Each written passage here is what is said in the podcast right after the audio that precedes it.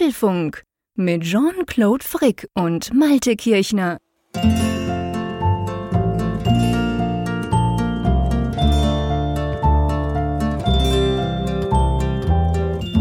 Hier ist Folge 419 oder auf meiner Tastatur 419 des Apfelfunk Podcasts, aufgenommen am Mittwoch, 7. Februar 2024. Ja, lieber Jean-Claude, das war ja ein Thema, was ja augenscheinlich viel bewegt hat, als wir letzte Woche über Tastaturen gesprochen haben. Allerdings, hallo lieber Malte. Ja, das stimmt. Wir haben mannigfaltiges Feedback auf den unterschiedlichsten Kanälen bekommen. Einerseits bei uns in der App, im Gefunke, haben sich viele geäußert, aber natürlich auch auf Social und viele von euch haben uns schlicht und ergreifend auch geschrieben. Interessant. Also ich, ich dachte noch so, äh Mann, wir, wir quatschen da 20 Minuten über Tastaturen. Hm. Kann man, äh, kenn, kennt ihr ja vom Apfelfunk, wir schweifen gerne mal ab, aber wurde offensichtlich positiv aufgenommen. Wurde sehr positiv aufgenommen, es gab keine Klagen und ich habe festgestellt, ich bin nicht der Einzige, der ein Tastatursensibelchen ist und der sich auch eingehend mit dieser Frage der Tastatur auseinandersetzt. Also es gab viele sachdienliche Hinweise, unter anderem auch zu der Frage, warum ist denn eigentlich bei meiner MX Keys zuerst die E-Taste kaputt gegangen. Da, da, gab es dann nämlich zum Beispiel dann eine Zuschrift von Frank, der da gesagt hat, äh, das ist halt Überbelastung, weil es ist der mit am, der am Abstand, mit Abstand am meisten verwendete Buchstabe, das E im deutschsprachigen Raum. Ja, genau. Das, das, ich dachte noch, wir haben ja so drüber diskutiert und, und irgendwie ist mir das nicht, nicht in den Sinn gekommen. Aber als er uns das geschrieben hat, haben auch andere uns das noch geschrieben, ja. aber er war der Erste, dachte ich auch so, ja, logisch. Und ich habe mir dann tatsächlich so überlegt, Moment mal, so ein paar Wörter, irgendwie egal was. Und tatsächlich, hey, da ist überall ein E drin. Also ja, das ist kein Zufall in dem Fall, dass dieser Buchstabe bei dir zu Bruch gegangen ist. Genau, also das haben wir schon mal aufgeklärt, dass die, dass die statistische Wahrscheinlichkeit dann da am höchsten war, dass dieser Buchstabe kaputt geht.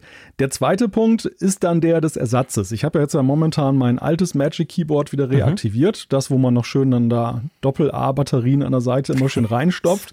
Das allein ist lustig. Ich habe auch festgestellt, warum ich das gerne ausgemustert habe seinerzeit für die MX Keys, weil das ist tatsächlich mhm. so, bei meiner Intensivnutzung muss ich da ständig welche nachstopfen. Schon, gell? Ja, das glaube ich. Ja. Also das äh, ist dann doch schon relativ energiehungrig. Liegt vielleicht, mhm. weiß ich nicht, vielleicht auch daran, dass es in die Jahre gekommen ist. Sieht auch nicht mehr so taufrisch aus. Also ich liebäugle tatsächlich schon ein wenig damit, mir ein neues Keyboard zu kaufen. Mhm. Und da, da haben mich dann auch diverse Empfehlungen erreicht. Und zwei haben sich für mich so herauskristallisiert, ja, die, die kommen so in die engere Auswahl, so dessen, mhm. was so meinen mein Interessen, meinen Vorlieben entspricht. Das hatte auch ein Hörer schon auf den Punkt gebracht. Der empfahl nämlich ganz stark die Keychrone K3. Ich weiß nicht, ob du die kennst. Ja, die kenne ich. Ja, ich habe, und du wirst, du wirst jetzt lachen, weil ich habe ja gesagt, hey, ich habe schon das eine oder andere Keyboard. ich habe die Keychrone K2. Ah die mir inzwischen mein Sohn geklaut hat, der Jüngere, der gamet mit der, weil er sie so cool findet, weil sie so einen großartigen Anschlag hat. Ähm, das ist natürlich so eine, für mich ist es eine mega mechanische Tastatur. Mhm. Ich habe mich dann aber auch belehren lassen, dass sie natürlich nicht ansatzweise diesen mega Hub hat, die, die den zum Teil ganz mechanische Tastaturen haben. Also eigentlich eine, noch eine gute Mischung. Ich liebe den Klang sage ich dir gar, ich weiß nicht, wie die K3 genau, da muss ich gleich mal googeln, ja. ähm, wie, die wie sich die K3 und die K2 unterscheiden. Da kenne ich mich zu wenig aus. Ich glaube, die K2 ist wahrscheinlich flacher. Das dürfte irgend so eine Geschichte sein. Aber auf jeden Fall, die tönt großartig, ohne dass sie maschinengewehrmäßig hämmert. Aber sie ist schon so laut, dass ich, ich würde mal behaupten, wenn ich die jetzt hier aktiviert hätte bei mir, dann und ich mal schnell einen Tweet suche oder irgendwas google, dann würdest du das hören. Ja, ich dachte, ich dachte ja auch, dass ich die jetzt ganz einfach aus meiner Auswahl dann so rauswischen kann, weil ich sagen kann, das passt nicht wegen der Lautstärke. Und dann bin ich tatsächlich auf die Seite gegangen. Und oh, oh mhm. Gott, dann wurde es aber richtig kompliziert. Erstens mal ist es so, es gibt da ganz unterschiedliche Spielarten. Es gibt dann ja, so eine, ja, ja. Es, es, gibt die mit hohen Tasten, die für mich eher uninteressant sind. Es gibt die mit den mit kleinen Tasten, die ich mhm. dann interessant finde. Und dann gibt es dabei, und das ist ja auch irgendwie wohl der Reiz dieser ganzen Tastatur, dass du da auch verschiedene Switches setzen kannst. Du genau. kannst sie auch austauschen. Und ich habe jetzt so festgestellt, also die, die Bösen sind sozusagen die blauen, das sind die richtig genau. laut hämmernden. Genau. Und, und, dann gibt es da braune und rote. Die roten sollen wohl ganz leise sein. Ja. Dafür Genau. aber wohl vom Anschlag her, also manche schreiben ein bisschen zu weich so, ne? Genau. Also und dann die braunen sind laut Herstellerbeschreibung die, die so genau in der Mitte liegen. Also die schon spürbar sind und Siehst du, ich, ich lag nicht so falsch, als ich gesagt habe, schade, bist du nicht bei mir. Ich könnte dir ein paar zur Ansicht geben. Und, Oh, und die Ki- es- ich meine, man muss ganz klar sagen, die drei, die ist ultra slim. Und die Zweier ist, glaube ich, nur slim. Also die ist ein bisschen höher, die, die ich habe. Aber was bei denen wirklich, und dann höre ich gleich auf zu schwärmen, sonst denken die, die, die das vielleicht doch blöd finden, na, jetzt geht's wieder los mit den zwei. Aber was ich bei der wirklich extrem spannend finde, ist, dass sie unglaublich robust ist. Also weißt du, ich meine, ein, ein Apple Magic Keyboard ist ja auch robust im Sinne, man hat nicht Angst, dass was kaputt geht. Aber die, du spürst das schon, wenn du die in die Hand nimmst, die ist relativ schwer und sie ist einfach, sie, sie, sie, sie strahlt so eine ruhige Robustheit aus. Ich finde, also ich bin großer Fan davon. Eben, ich habe es glaube ich letztes Mal gesagt, das Einzige, was mich wirklich stört, ist halt der fehlende Fingerabdrucksensor. Ja. Und an den habe ich mich so krass gewöhnt inzwischen. Und, und das ist wiederum das Problem Nummer zwei, was ich habe. Also jetzt bei der Keychrone kann ich mich schon schwer entscheiden, welche Switches brauche ich jetzt genau. Ja. Und will ich die überhaupt? Was mich so ein bisschen abturnt bei der ist ja dann diese LED-Beleuchtung. Weil ich finde grundsätzlich Mhm. Tastaturbeleuchtung gut, aber die ist ja so ein bisschen bunt und vierlefanzig. Also ja, das, du kannst sie einstellen. ah, okay, das sieht mich, also mir sah das, ich habe so Demo-Videos gesehen, das sah mir so nach Kirmes aus, weißt du, Ja, so das diese machen die Ka aber immer Karussells. Ja, ja, genau. Das ist so gamermäßig. Das Oh, findet ja auch mein. Sohnemann super, wenn das dann so mega leuchtet. Du hast oben rechts auf der ganz rechten, die, die, die oberst rechte Taste Ja. ist ja so eine, die hat so eine Lampe. Ah, okay. Und da kannst du die verschiedenen Modis quasi durchschalten. Also kannst du quasi sagen, äh, es gibt, also bei meiner sind sicher, pf, keine Ahnung, hab's nie gezählt, 10, 15 verschiedene Arten. Weißt du, bei jeder Taste, wenn du eine Taste drückst, dann gibt's rundrum so, wie wenn du einen Stein ins Wasser wirfst, so ganz, ganz komische Effekte. Aber du kannst auch einfach machen, ganz normal, so, so, so leuchten, wie halt eine, eine Tastatur leuchtet. Oder du kannst auch komplett deaktivieren. Das Mhm. geht schon. Ja, das ist ja gut. Ja, und der andere Punkt, der mich halt so zum Schleudern bringt, den hast du angesprochen, das ist natürlich die Verlockung, jetzt mal auf ein neues, zeitgemäßes Apple Magic Keyboard zu wechseln und Touch ID zu haben. Das wäre natürlich großartig, weil ich gebe so oft immer noch mein Passwort ein am Mac, weil diese, ich habe zwar die, ich habe zwar diese Apple Watch Geschichte aktiviert, Ja. äh, es funktioniert aber nicht verlässlich. Also Nee, hin, so. hin und wieder Ja. sagt er mal, er will die Apple Watch ansprechen und dann funktioniert es nicht. Im nächsten Moment geht's. Touch ID wäre natürlich dann cool. Aber dann ist auch wieder das Dilemma, nehme ich dann eine schwarze oder nehme ich dann also die Space Black Variante Mhm. oder nehme ich Silber? Silber würde natürlich ganz gut passen zu Studio Display und dem Mac Mini. Also ja. du meinst schwarze Tasten und Silber hinten dran. Ja, genau, also die, die, Genau, Fa die die, Farbe, die Farbe des Ja. Metalls sozusagen. Ja, genau, ne? die habe ich. Ich habe die, die quasi, die Tasten sind ganz schwarz, aber, Ja. aber das Metall ist so quasi eben wie, vom, wie wir es vom Mac kennen, silbrig. Genau, und dann Ja. gibt es ja noch diese dunkle Variante des Ganzen. Stimmt, dann, die habe ich gar nicht mehr auf dem Schirm, du hast Ja, recht. die ist sehr schick, die ist Die gibt's noch schick. nicht so lang. Die gibt es noch nicht so lange, die kam ja erst viel Gell? später. Und, Ja, äh, genau. Ja, die ist natürlich reizvoll. Ne? Ich gehe gar nicht erst gucken, du stell dir vor, sonst kaufe ich mir eine Tastatur, obwohl ich keine brauche. Aber was, was mache ich denn jetzt? Was mache ich denn jetzt? Ich bin verzweifelt. Ich meine, das Problem ist ja eigentlich, es gibt, es gibt noch ein anderes Problem, mein Lieber. Oh nein, Und noch ein zwar Problem. stellt sich ja einfach die Frage, also möchtest du, wenn wir beim Apple Keyboard bleiben, beim Magic Keyboard, Oh, ja. möchtest du denn mit Ziffernblatt oder ohne? Auch das ist eine schwierige Frage. Ich, ja, ja, oh, ne, jetzt hast du noch ein Dilemma angesprochen, vor dem ich auch stehe. Ich, ich finde ja, also jetzt momentan habe ich eins ohne Ziffernblock, jetzt dieses alte Apple Magic Keyboard, was Ja, ich hier okay. verwende. Ich fand das eigentlich immer sehr charmant, dass ich mein, nicht mein ganzer Schreibtisch hier mit so einem Keyboard belegt ist. Genau. Andererseits hatte ich dann ja die MX Keys und das war die große. Und da habe ich mich natürlich Ah, okay. auch tierisch dran gewöhnt, dass ich dann so ein paar Extra-Tasten habe, so Page Down und so weiter. Ja. Ist ja doch komfortabler, wenn du so eine große Tastatur hast und du hast mehr Funktionstasten. Also da kann man schon was mit anfangen.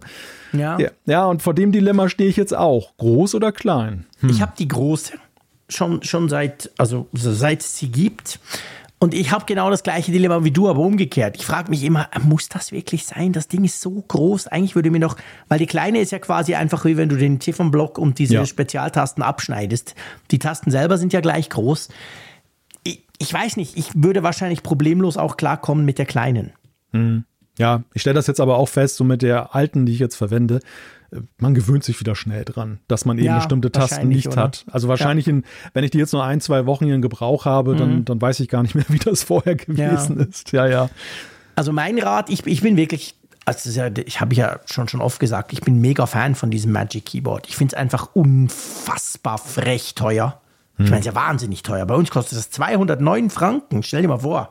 In Deutschland ist das günstiger. Da kriegst du Okay. das schon, weiß nicht, 140 Euro oder Ah, so. okay. Ja. Also, Also, ist nicht so, ist nicht so weit weg von der Keychrone. Insofern wäre das durchaus zu vertreten. Ah, okay. Ja, okay.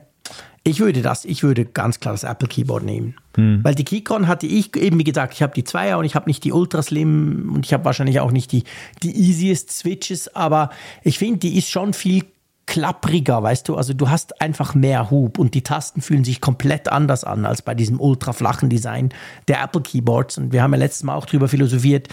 Ich mag dieses Apple Keyboard halt auch darum, weil du quasi keinen Hub hast, weil du einfach drauf losballern kannst. Ich habe mich inzwischen völlig dran gewöhnt. Also ich würde mich tatsächlich, würde jetzt meine kaputt gehen. Ich habe gestern übrigens Kaffee reingeleert. Anderes Oh. Thema. Sie funktioniert perfekt. Es ist nicht das erste Mal. Es ist nicht mal das fünfte Mal. Es ist mir schon diverse Mal passiert. Ich, ich trinke ja immer Kaffee, logisch, weißt du ja. Und dann irgendwie habe ich, ich habe fürs Radio was aufgenommen und ich bin ja so zappelig und dann irgendwie so rübergewischt und scheiße.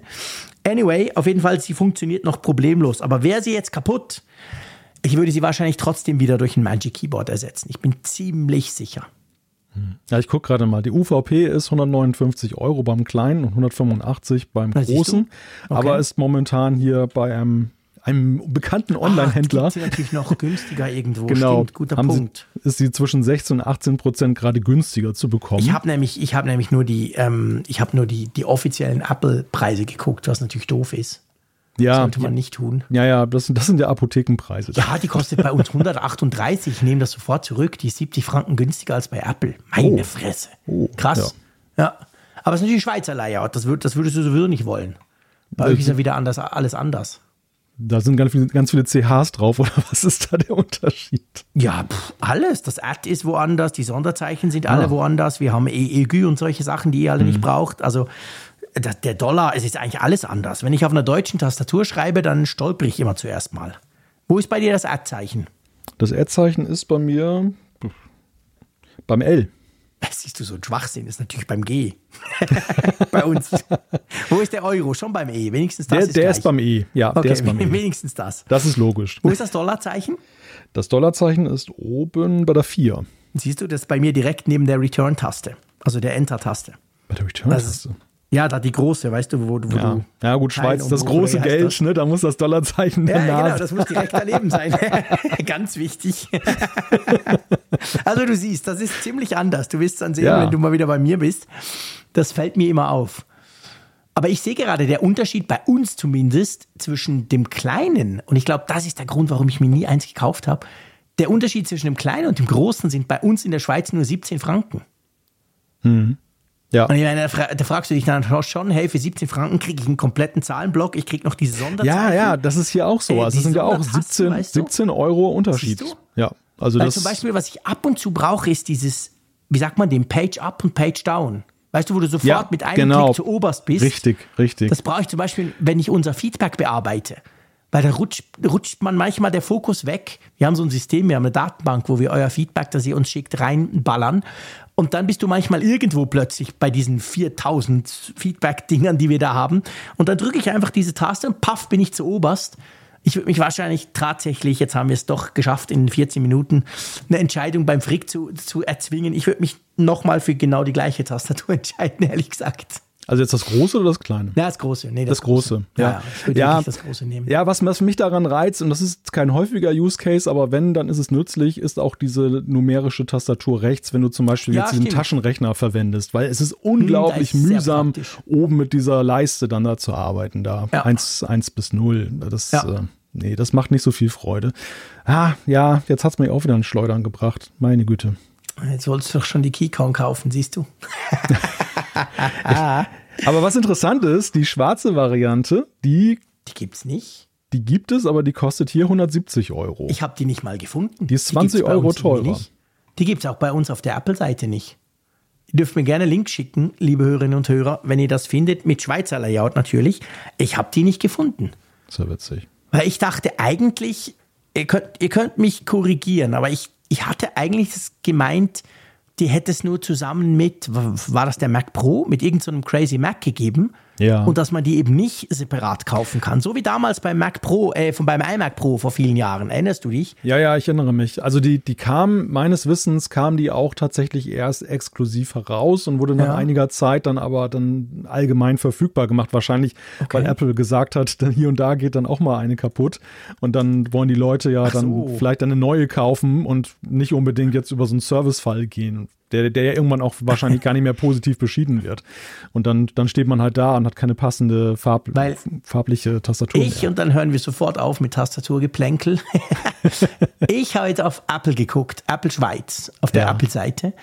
Und da gibt's die nicht. Es gibt die schwarze, die ich habe, also schwarze Tasten und silbriger Metallrahmen. Ja, das ist aber die, die ich meine. Also Ach ich, so. ich sehe hier eine mit weißen Tasten, Silber und Ja. weißen Tasten und dann die schwarze. und dann die schwarze, genau. Ach so, die, sorry, die, dann haben wir uns falsch verstanden. Ich die so dachte, ein es gibt eine dunkleres- ganz schwarze, weißt du, wo, wo hinten nein, auch...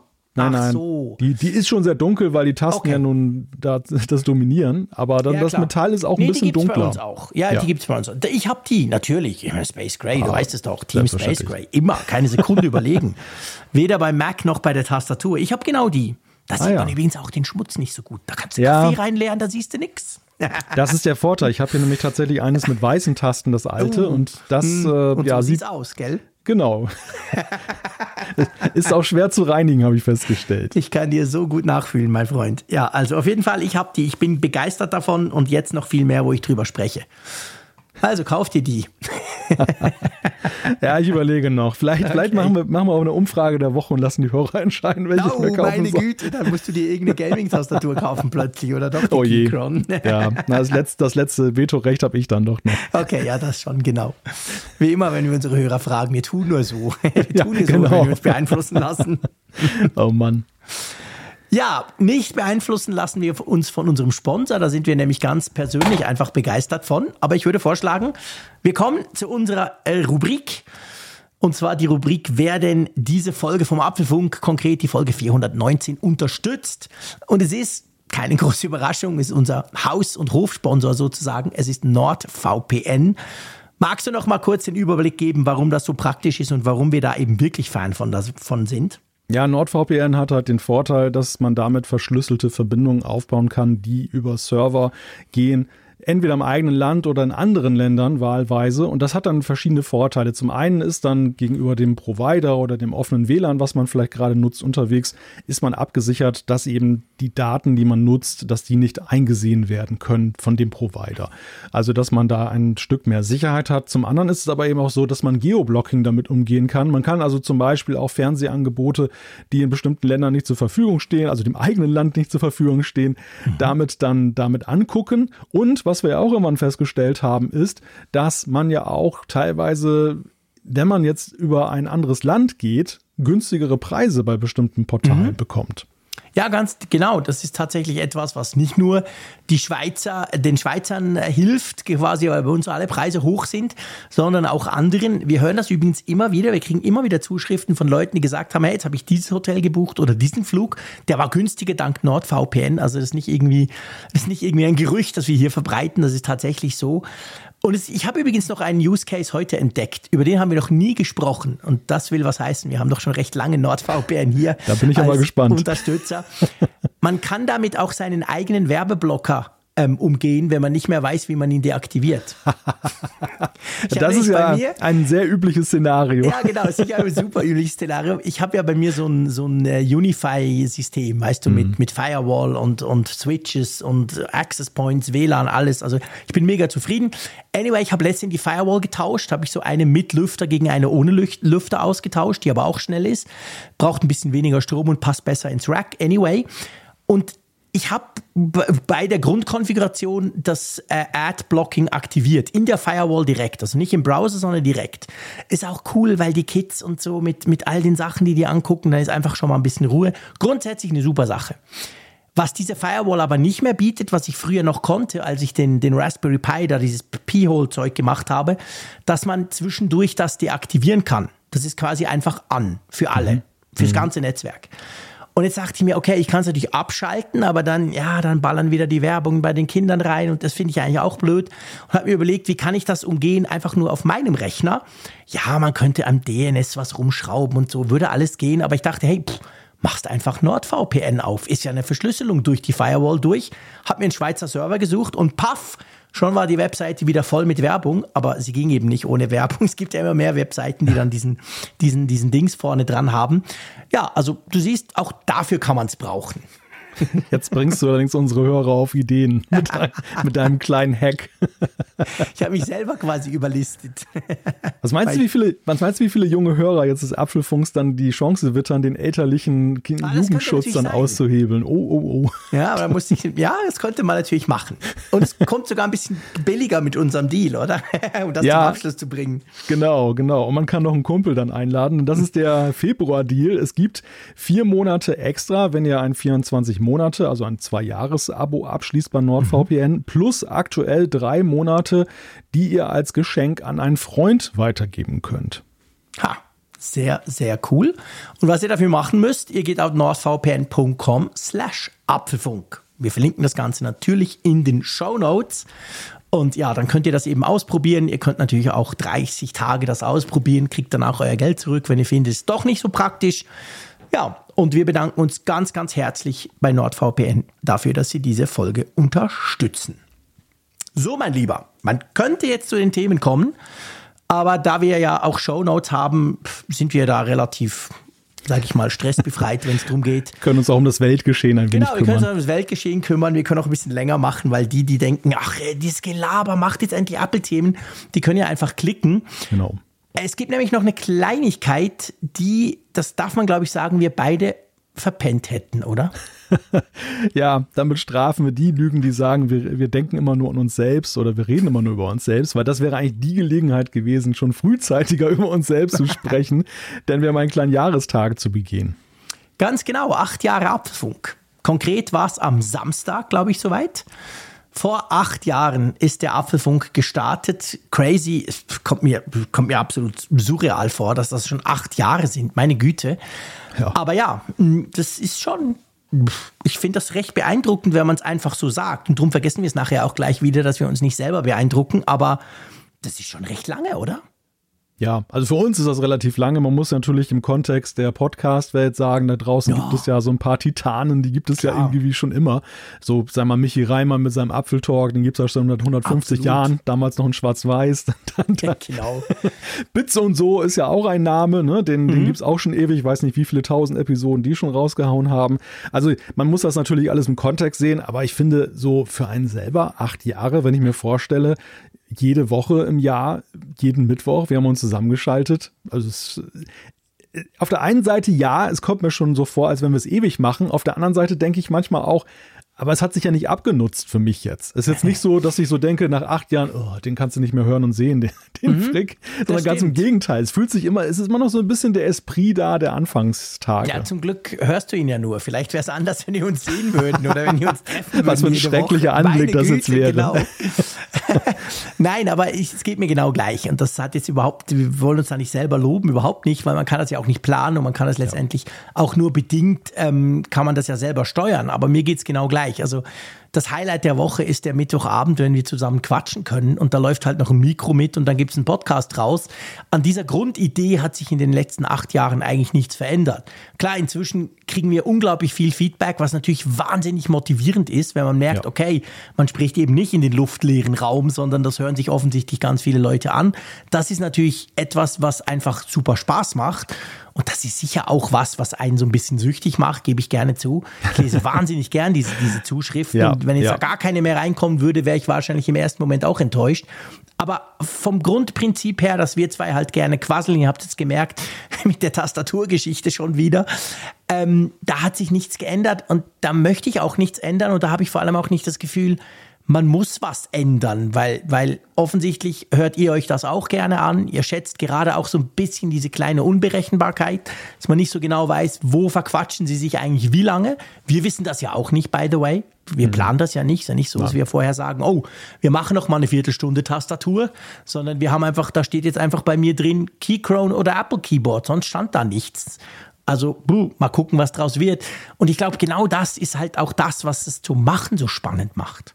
Ja, definitiv. Also es ist so ein bisschen diese, diese, diese Improvisationskunst, die mhm. wir hier betreiben, die am Anfang, muss ich sagen, auch immer sehr aufregend war. So, das, ja, das weil ich das gar nicht so gewöhnt war. Ich bin eigentlich eher so, so ein Typ, der gerne vorausplant, auch nicht so in unkontrollierte Situationen hineingerät. Und am Anfang hat mich das auch immer unglaublich gestresst, wenn, wenn, man, wenn ich mich mal irgendwie verplappert habe mhm. oder irgendwie so, ja, das Gefühl hatte, jetzt habe ich nicht das Optimale gesagt. Aber ja, also man, man wächst ja mit seinen Aufgaben da, bekanntermaßen. Mein schlechter Einfluss offensichtlich hat auf dich abgefärbt. Ja, also ich war immer schon so, so eher so, eher wenig Planung. In, in positiver Weise habe ich von dir so eine gewisse Schmerzfreiheit übernommen. oh meine Güte. Nein, aber weißt du, du hast einen ganz wichtigen Punkt angesprochen und das ist eigentlich auch der, das hat gar nichts mit uns zu tun, sondern das ist die Community, die eben dahinter steckt. Und mir ist in den letzten Tagen noch aufgefallen, ich beobachte auch sehr intensiv dieses YouTube. Und mhm. da, da fällt mir halt auf, dass da bei vielen Influencern so ein Verhältnis zwischen Zuschauern und Influencern besteht, so im Sinne von Götzenverehrung. Mhm. Das ja. so da wird dann auch Stimmt. mal so geschrieben, ja, YouTuber XY hat gesagt, weißt du, als wenn das so der, mhm. der Mose ist, der mit Steintafeln vom Berg kommt und irgendwie die, die Weisheiten da, da kundtut. Ja. Und das ist ein Verhältnis, was ich nie zu unseren Hörern haben wollte und was wir auch nicht haben, sondern Nö. unsere Treffen, die wir hatten in Frankfurt und Wolfsburg und auch sonstige Begegnungen per E-Mail sind immer gekennzeichnet, finde ich, davon, dass wir wirklich auf Augenhöhe kommunizieren. Ja. Und das, das ist mega wichtig und gleichzeitig aber eben auch sehr respektvoll und sehr konstruktiv auch eben. Und das machen einfach unglaubliche Freude. Eben nicht nur auch jetzt die Lobhudeleien, die ich natürlich auch genieße. Ich gebe es ganz offen zu, man ist ja Mensch, man freut ja, sich auch, wenn man mal gelobt wird. Logisch. Aber es, es, ich fand es auch mal extrem anregend, wenn ich dann eben auch dis kontrovers diskutiert habe mit Hörern, wenn es konstruktiv ja. geblieben ist. Also ja. ich denke zum Beispiel an Marco, mit dem ich damals mal sehr intensiv und in zahlreichen E-Mails oh, dann ja. über Werbung diskutiert habe. Und es ist auch nicht immer so, dass man da auf einen Nenner kommt am Ende, sondern dass man einfach man sagt, okay, wir haben jetzt die Position ausgetauscht, man versteht einander vielleicht ein bisschen besser und ähm, am Ende respektiert man halt einfach, dass, dass man da nicht auf einen Nenner kommt. Ja, ich finde auch. Also ich meine, man muss ja nicht am Schluss gleicher Meinung sein. Das sind auch wir zwei ja nicht immer. Genau. Aber man muss einfach guten Gefühls und zwar auf beiden Seiten auseinandergehen. Das, das ja. finde ich eigentlich ist der entscheidende Punkt. Und niemand muss den anderen zwingend von irgendetwas überzeugen. Aber ähm, ja, man muss halt offen diskutieren können. Und das können wir in dieser Community unglaublich gut. Auch das ist so eines dieser Dinge, die sich nicht planen ließen. Ja. Hättest du uns gesagt, erstens, es sind so viele und zweitens, die sind so, so einerseits super offen, aber andererseits mega respektvoll. Da kommen keine E-Mails, hey Frick, du Idiot, was erzählst du wieder über diese blöde Tastatur? Es sind doch die gelben Switches, die besser sind, sondern da schreibt uns dann halt einer wirklich, hey, hallo zusammen, du, ich, ich kann dir sagen, ich habe die Tastatur und es ist eben gelb und nicht blau. Und dann denke ich, wow, ich habe wieder was gelernt, Dankeschön. Also dann kann man es ja auch viel besser annehmen. Und das ist ja auch untereinander sehen wir das. Also nicht nur wir zwei, sondern eben die Community untereinander, wie die diskutiert, wie die in den sozialen Medien diskutiert und jetzt bei uns da quasi im Gefunke.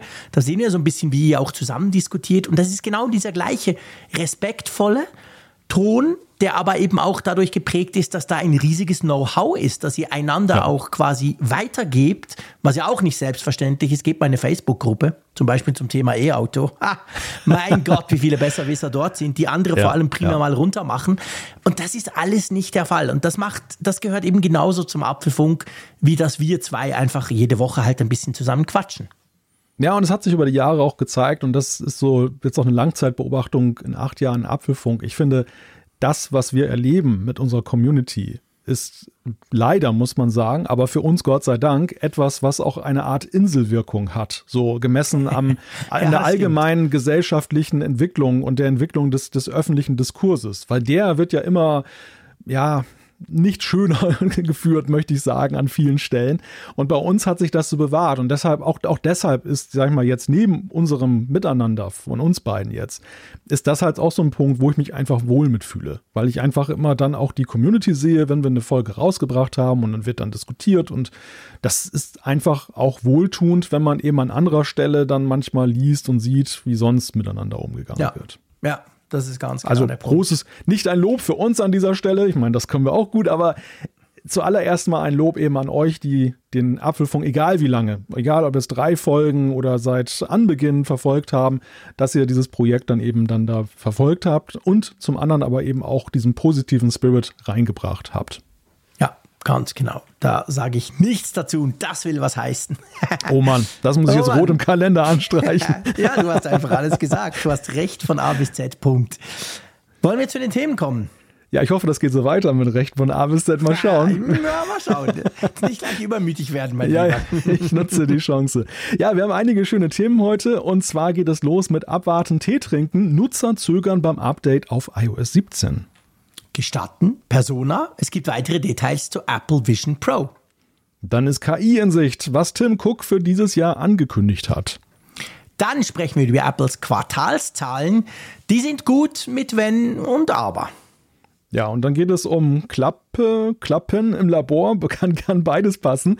Apple tüftelt nämlich an Faltgeräten. Genau, dann gibt es die Umfrage der Woche und natürlich werden wir noch die eine oder andere Zuschrift aus unserer Hörerschaft hier in den Podcast rüber transferieren. Ja, komm, fangen wir mal an. Und zwar geht es um eine, ich, ich sage mal, eine gewisse, ich will nicht sagen Update-Müdigkeit, aber ich sage mal Update-Muffeligkeit, kann man das sagen? Ja. Ja, das kann man definitiv sagen. Und vor allem ist es ein Trend, der sich auch über die Jahre immer mehr verstärkt hat mhm. und kurioserweise nicht mal abnimmt. Also es geht darum, um die Frage, inwieweit dann die jeweils aktuellste Version des, des, des iPhone und iPad-Betriebssystems auf den Geräten der Nutzer installiert wird. Apple selber gibt da einmal im Jahr immer so Anfang Februar dann Daten heraus auf der mhm. Entwicklerseite, weil es für die Entwickler ja immer ganz wichtig ist zu wissen, so, ja, da gibt es zwar neue APIs, aber erreiche ich damit überhaupt jemanden? Man kennt das aus der Android-Welt, ne, wo am ja, Anfang irgendwie stimmt. nur drei Prozent das neueste Android haben. Und was bringt es mir dann als Entwickler, wenn ich einen tollen Entwickler-Werkzeugkasten habe, der bei niemandem ankommt? Ja, und Apple, wenn du Features App quasi in deiner App voraussetzt, die, die die meisten gar nicht nutzen können. Genau. Und Apple hat sich ja immer schon gerühmt, dass sie im Gegensatz zu Android, weil sie ja diese sehr liberale Update-Politik haben, dass sie sehr weitreichend zurück auch an alte Geräte dann das Betriebssystem-Update frei verteilen, dass sie dadurch eben auch diese eine hohe Adoption Rate haben. Also dass mhm. dann sehr stark und sehr schnell sich in der Regel dann ja eben auch diese neuen Betriebssystem-Versionen verbreiten. Ja, jetzt haben wir die aktuellen Zahlen bekommen für dieses Jahr. Sie, sie, machen das immer so, dass sie an einem Tag, das war der 4. Februar diesmal, im App Store gucken, mit welchen Versionen kommen die Leute denn da um die Ecke. Das ist geil. Wie muss man sich das wohl vorstellen?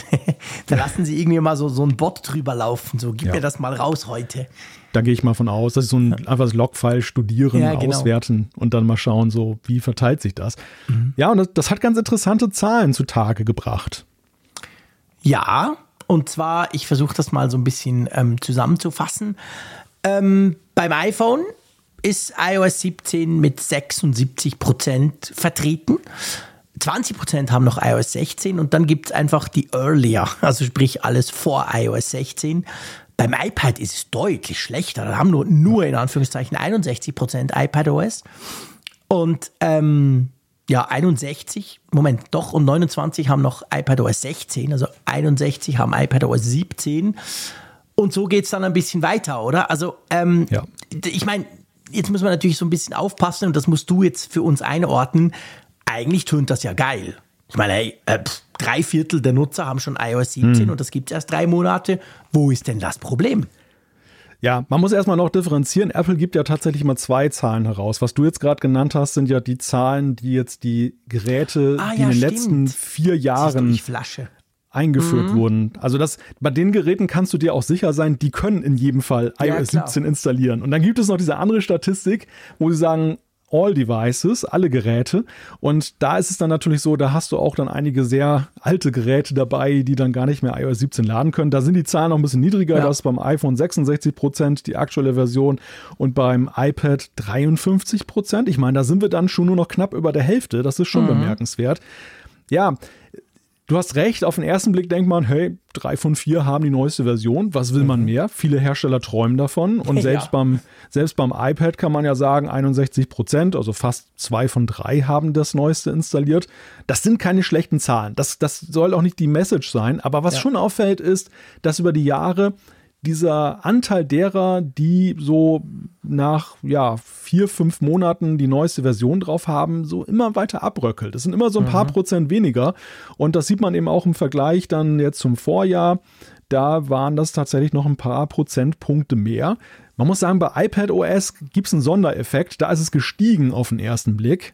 Das liegt allerdings auch daran, weil letztes Jahr oder vorletztes Jahr, ihr erinnert euch, war ja diese Trennung, da war ja diese Stage Manager-Geschichte, mhm. wo, wo Apple dann ja nicht zeitgleich iOS und iPadOS Stimmt. rausgebracht hat. Das kam und später. Das kam einen Monat später und das hat natürlich dann in dem Jahr die, die Adoption Rate dann im Februar ziemlich runtergerissen, weil die Leute es noch nicht so lange hatten.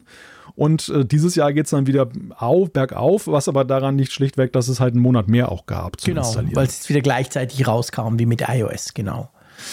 Ähm, ja, jetzt ist natürlich die Frage, wir, müssen, wir können so ein bisschen spekulieren, woran könnte das grundsätzlich liegen? Oder wir, wir tun nicht spekulieren, wir tun natürlich analysieren.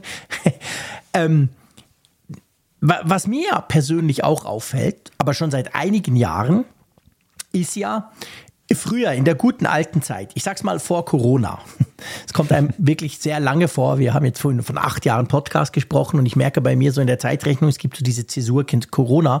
Es gab eine, eine Zeit vorher und eine Zeit nachher. Und vor Corona hatte ich zumindest den Eindruck, im Allgemeinen, wenn iOS rauskam oder auch iPadOS, dann kam halt das plus minus raus, was da so, was man erwarten konnte es gab noch so das ein oder andere Service Pack, also so iOS 5, 14, 13.1 oder so. Aber meistens waren das mehr so Bugfixes. Heute ist es ja komplett normal, dass du zum Teil bis drei Monate später, wir sind, stehen ja aktuell bei iOS 17.3, dass du dann noch Features kriegst, die ja eigentlich im Juni schon angekündigt wurden. Also man kann eigentlich sagen, das Betriebssystem, was im Juni gezeigt wird, ist dann frühestens im Februar wirklich so weit, wie es damals zumindest mal versprochen wurde. Und das, was du aber im September kriegst, klar ist das das große Update mit den meisten Features, aber viele fehlen halt auch noch. Und mhm. ich weiß nicht, ob das auch einen Effekt, ich meine, so, nur so psychisch auf die Leute hat, dass sie denken, ja, okay, schön und gut, aber hey, wenn ich das dann schon mache, dann will ich dann aber auch die ganze, das, quasi das ganze Feature-Set haben. Ja, ja, ich glaube sicherlich, dass das ein Faktor ist, dass einfach dieses Gefühl, das ist ja eh noch nicht fertig, genau. ähm, durch diese Update-Strategie von Apple sich da verstärkt hat. Ganz wichtig bei der Analyse ist, man muss auch einfach mal die Statistik von unten lesen. Das ist ganz interessant, weil man dann mhm. nämlich dann feststellt, es ist keine generelle Ablehnung gegen Upgrades. Also es ist, du, es, ja, stimmt. wenn du jetzt die Vorjahreszahlen siehst, also es sind ja dann nur noch 4% gewesen, die jetzt dann eine ältere Version als iOS 16 installiert haben. Das heißt, im letzten Jahr haben ja eben 96 Prozent dann ja augenscheinlich dieses Upgrade doch noch vollzogen auf dem iPhone. Ja, ja stimmt, wo ja, guter Punkt. Wo ja vorher, wenn man die, Jahre, die Zahlen des Vorjahres sieht, ja auch nur dann eben 60, 70 Prozent dann eben dieses Update schon gemacht haben. Also vor dem Hintergrund, die Leute machen's. Ne? Die, ja. die, die, die ja. lehnen es nicht grundsätzlich ab. Das ist eine ganz wichtige Feststellung erstmal. Ich das glaube, ist sogar die wichtigste Feststellung nämlich eigentlich. Es zeigt ja nicht, die Leute haben überhaupt keine Lust, ah, diese blöden Updates, dann ist mein iPhone offline und dann geht es ja. im dümmsten Fall noch nicht oder irgendein Knopf sieht anders aus, ähm, sondern grundsätzlich ist ihnen klar, ja, A, wichtig, B, gibt ja auch Neuerungen, meistens cool, aber sie haben jetzt nicht so dieses, diesen Druck, den wir natürlich haben, dass man das sofort oh ja. quasi einspielen muss. Ja, ja, sie warten, ne? Also man sieht ganz genau. klar, sie lehnen es nicht ab, sie warten. Und, genau. äh, und die Frage ist dann eigentlich nur noch, warum warten sie? Du hast ja gerade einen guten Grund mhm. genannt.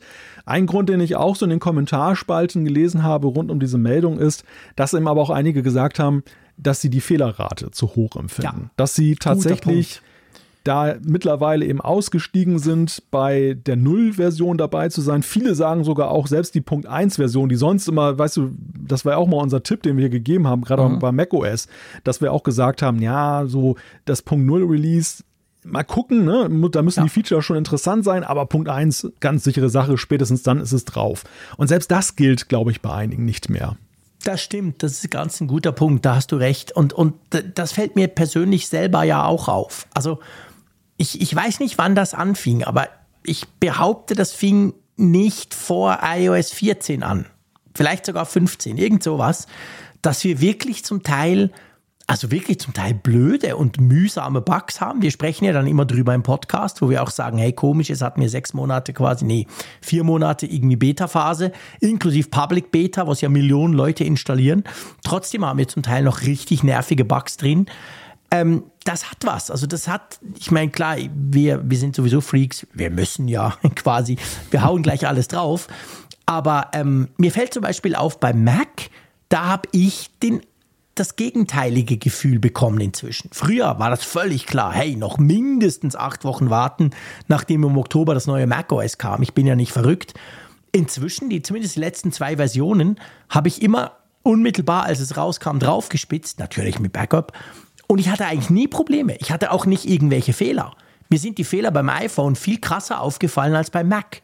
Und das war hm. früher in meinem Gefühl gerade umgekehrt. Da wusste man, buh, du, dann geht eine App nicht und bar und gerade wir mit unserem Audio- und Videozeugs lieber noch warten. Und das iPhone, ja, das war ja klar, drauf und, und alles ist gut. Ich weiß nicht, ob sich da tatsächlich was verändert hat. Ja, zumindest in der Wahrnehmung vielleicht. Und vielleicht. Ja, so ein dritter Punkt, den ich noch äh, in die Waagschale werfen würde, ist die Frage, was bietet mir das Update? Also der, ja. der Druck, ob ich denn jetzt diese neuesten Features haben muss. Und da muss ich dir ganz ehrlich sagen, wir haben es ja hier auch immer wieder bei unseren Bewertungen festgestellt, wenn wir diese Upgrades, diese großen neuen Versionen hier analysiert haben, dass wir ja immer mal wieder so dieses hatten, ja, wenn man einen speziellen Use Case hat, dann ist es sehr interessant. Mhm. Aber es gab eben auch die Aussage von, von uns so, auf dem Homescreen merkt man eigentlich erstmal gar keine Veränderung. Veränderung. Ja, ja, das ist extrem. Also das ist wirklich, das ist etwas, was ich ganz stark habe. Das merke ich meistens schon während der WWDC. Da merkst du so ein bisschen, hey, ist das jetzt was, wo du wirklich sofort ins Hotel rennst und das Zeug draufspitzt oder zu Hause quasi sofort den Server anschmeißt? Oder ist es so, ja, spannend, ja klar, ich will es ausprobieren, aber buh, ich habe jetzt keinen Stress. Und das ist schon so. Also ich meine, wir haben halt gerade auch aus dem Design Department, weißt du, ich meine, das ist ja so wichtig, Design, Look and Feel. Manchmal sind es ja. ja kleine Dinge, die einfach, die das Ganze frischer, moderner wirken lassen. Ich sehe das auch zum Teil bei der Konkurrenz, bei Android, was manchmal dort ist ja eine ähnliche Entwicklung wie bei iOS, muss man auch sagen. Auch da ist jetzt nicht so, dass du denkst, Android 14, krasser Unterschied zu Android 13. Aber je nachdem, was die Hersteller halt noch on top drauf machen, es sind manchmal die Designgeschichten, die mich persönlich dann wirklich so, so begeistern, wo ich denke, wow, cool, ja, super. Und da, ja, da ist, es stimmt, also generell featuremäßig, designmäßig ist halt nicht so vieles passiert in den letzten drei Jahren. Vielleicht wird es ja dieses Jahr besser, gibt ja da ganz verrückte Gerüchte. Aber das spielt sicher eine Rolle. Da, da bin ich absolut bei dir. Ich glaube, es ist dieses Dreigestirn aus und? noch nicht fertig, aus Fehlern und eben aus, ja, aber du, pff, so viel anders ist es ja nicht, da kann ich auch noch warten.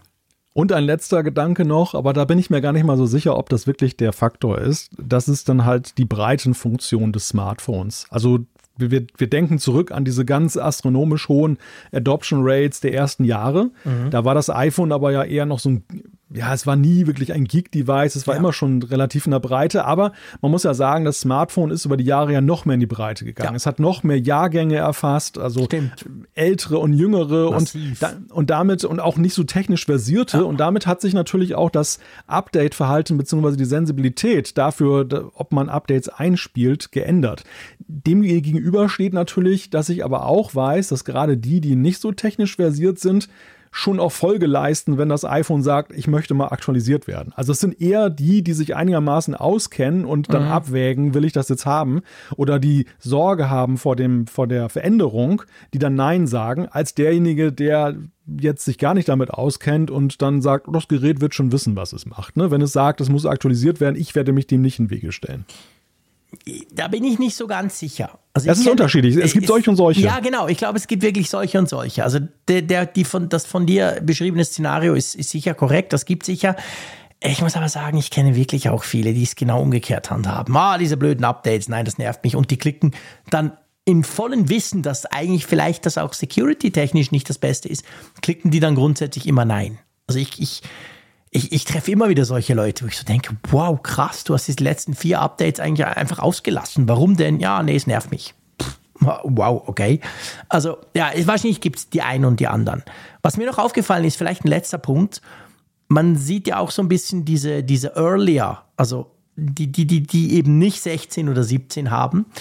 Das ist ja nicht so, dass die kleiner werden. Die werden ja eher größer.